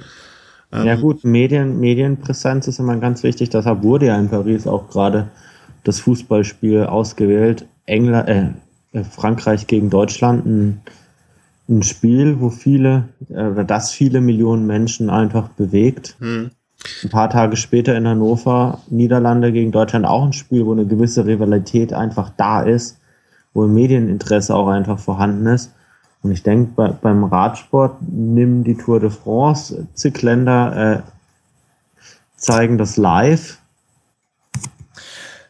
das, die, die Sache bei der Tour de France ist halt die, du kannst es, oder generell bei Radrennen, du kannst es einfach nicht eingrenzen, weil eine Etappe ist 200 Kilometer lang ja. und da kann potenziell überall was passieren. Na gut, kann man jetzt sagen, es lohnt sich für einen Attentäter nicht jetzt irgendwo in einer kleinen Ortschaft auf einer Flachetappe sich in die Luft zu sprengen, weil er da vielleicht nur, weiß ich nicht, wenige Opfer erwischt, sondern das Ganze auf irgendwelche Bergankünfte begrenzen, wo wirklich Tausende stehen. Aber selbst da, du kannst nicht irgendwie einen 20 Kilometer langen Berg irgendwie kontrollieren und vorne äh, irgendwie Körperscanner aufstellen. Also ein Fußballfunktionär hat es äh, weil übertrieben neulich sehr gut gesagt, irgendwann besteht unser Leben nur noch aus Körperscannern, weil wir können ja auch nicht in der U-Bahn zum Beispiel ähm, alles kontrollieren oder wie viele Leute fahren täglich mit dem Zug irgendwie von A nach B. Das sind ja viel mehr Leute, die als irgendwie fliegen, ne? Also mhm. bei dem Flügen sind die Kontrollen ja schon hoch, aber Züge zum Beispiel werden ja gar nicht kontrolliert. Und was, und, ja, Entschuldigung.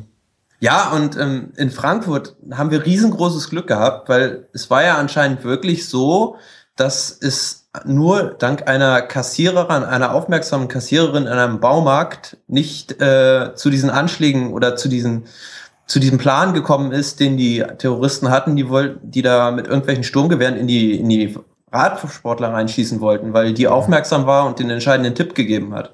Ich, man sieht halt, man hat halt bei der Tour, finde ich, auch äh, schon oft gesehen, ähm, also jetzt vielleicht nicht in den letzten Jahren, ne, aber wenn man so mal zurückblickt äh, in die 60er, 70er, 80er Jahre, äh, dass irgendwelche Bauernkombinate irgendwie einfach die Strecke dicht gemacht haben und so. Ne? Ich möchte das jetzt nicht damit in einen Topf werfen. Ähm, es geht nur darum, dass man einen Angriff auf die Tour, ob er jetzt so verhältnismäßig klein, Fahrerfeld wird gestoppt, die machen ihre Forderungen, stellen, äh, machen auf ihr Thema aufmerksam, Fahrerfeld wird weiter. Ne? Das äh, im Prinzip ist es ja nichts anderes als ein Unterbrechen des Rennbetriebes. Ne? Als, als, das konnte man ja auch nie verhindern.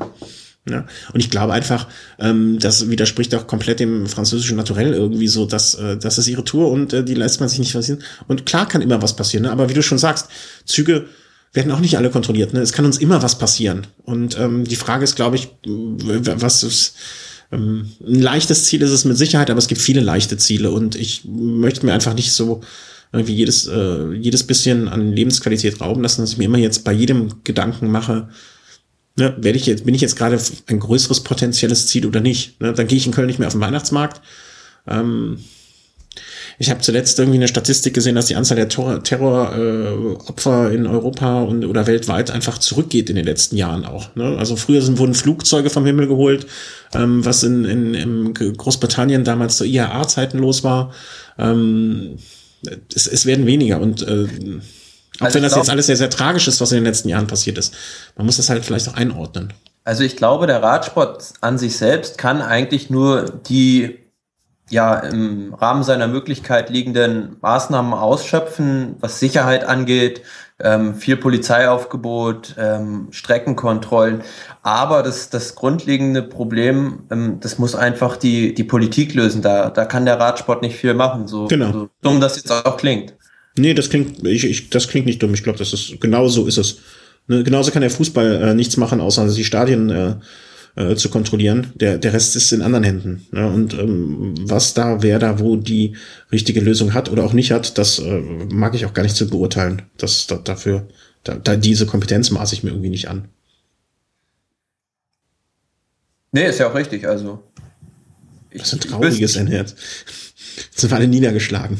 Äh, weil es ist einfach ein Problem, für das es keine, keine Lösung gibt. Also früher, man hat ja gesehen, zum Beispiel bei den Olympischen Spielen, ich glaube 72 waren die in München, nicht? Genau. Wo, wo, wo die, ähm, wo, wo es diesen, diesen Anschlag auch gab. Aber damals war es halt so bei den Terroristen, dass sie gezielt darauf waren, irgendwelche Führungspositionen, äh, Führungs, ja, Leute zu, zu eliminieren. Na, es ging darum, dass, das, äh, dass die Palästinenser äh, das israelische Team damals angegriffen haben. Genau, und da mhm. ging es halt speziell um dieses Team. Und den Terroristen heutzutage geht es ja darum, möglichst viele Leute ähm, irgendwie in den Tod zu reißen, damit man möglichst viel Aufmerksamkeit kriegt. Mhm. Und das ist halt ähm, eine ähm, Gradwendung um, um 180 Grad, die doch auch die, die ja, potenziellen Terroristen vorgenommen haben in ihrem Ziel. Und das ist das Schlimme halt. Mhm. Ja, aber äh, ich glaube, wir können uns immer über viele Sachen Gedanken machen, aber äh, es gibt halt Sachen, die können wir auch nicht beeinflussen, weißt du? Ob jetzt morgen einer mich äh, besoffener LKW-Fahrer äh, auf dem Rennrad erwischt, äh, ob ich übermorgen auf dem Weihnachtsmarkt Opfer eines Terroristen werde oder ähm, am, am darauffolgenden äh, Freitag aus Versehen von einem äh, Nazi äh, für jemand anders gehalten werde und verprügelt werde. Ne, es können immer viele Sachen, Eventualitäten. Man kann nicht auf alles versichern, man kann nicht für alles eine Versicherung abschließen und auf alles vorbereitet sein. Deswegen glaube ich, die Tour ist wahrscheinlich genauso gefährdet wie alles, jede, jedes andere Großereignis. So, und da dieser Gefahr ist man einfach, muss man sich bewusst sein. Punkt. So finde ich, so empfinde ich das ganz persönlich. Ja, das würde ich auch eigentlich abschließend so festhalten. Hm. Alles d'accord, de Chris? Ja, ja. Ähm, ja, dann äh, war das, glaube ich, unser letzter Race 2015. Ne? Wir machen jetzt weiter mit unserem Winterschlaf. Genau, also unter Umständen, also was heißt unter Umständen? Also ich denke mal schon, dass eine Weihnachtsfolge, vielleicht dann auch mit Markus zusammen, könnte ich mir vorstellen. Ja, da gucken wir, ob wir da noch Wird- was hinkriegen. Denke ich mal, Und stehen die Chancen gut. Und ansonsten, ja, ist ja aktuell racemäßig nicht wirklich viel los. Es dauert jetzt eine Weile. Ende Januar geht's dann wieder los mit der Tour Down Under, die dann ein Stück weit, was Und die der- World Tour angeht, dann auch Genau, vorher sind schon ein paar kleinere Rennen, aber ja, also wir, wir wollen ja jetzt auch nicht über jedes äh, Ziegenrennen in Spanien oder rund um den Kirchturm in Belgien berichten. Ähm, müssen wir mal gucken, ob wir das, äh, wie wir das dann im kommenden Jahr handhaben werden, dass wir mal äh, vielleicht auch wieder einen Rhythmus reinkriegen und möchten uns noch mal ganz herzlich, äh, möchte ich mich bedanken für ähm, ein paar Spenden. Äh, genau genommen zwei, die wir reingekommen haben. Ähm, die Herrschaften wissen, dass ich sie gerade meine. Ähm, die bringen uns auch dem Aufnahmegerät, äh, das mit dem, dem mobilen wieder ein Stückchen näher. Danke dafür. Äh, alle Flatter-Spenden, alle Patreon-Spenden.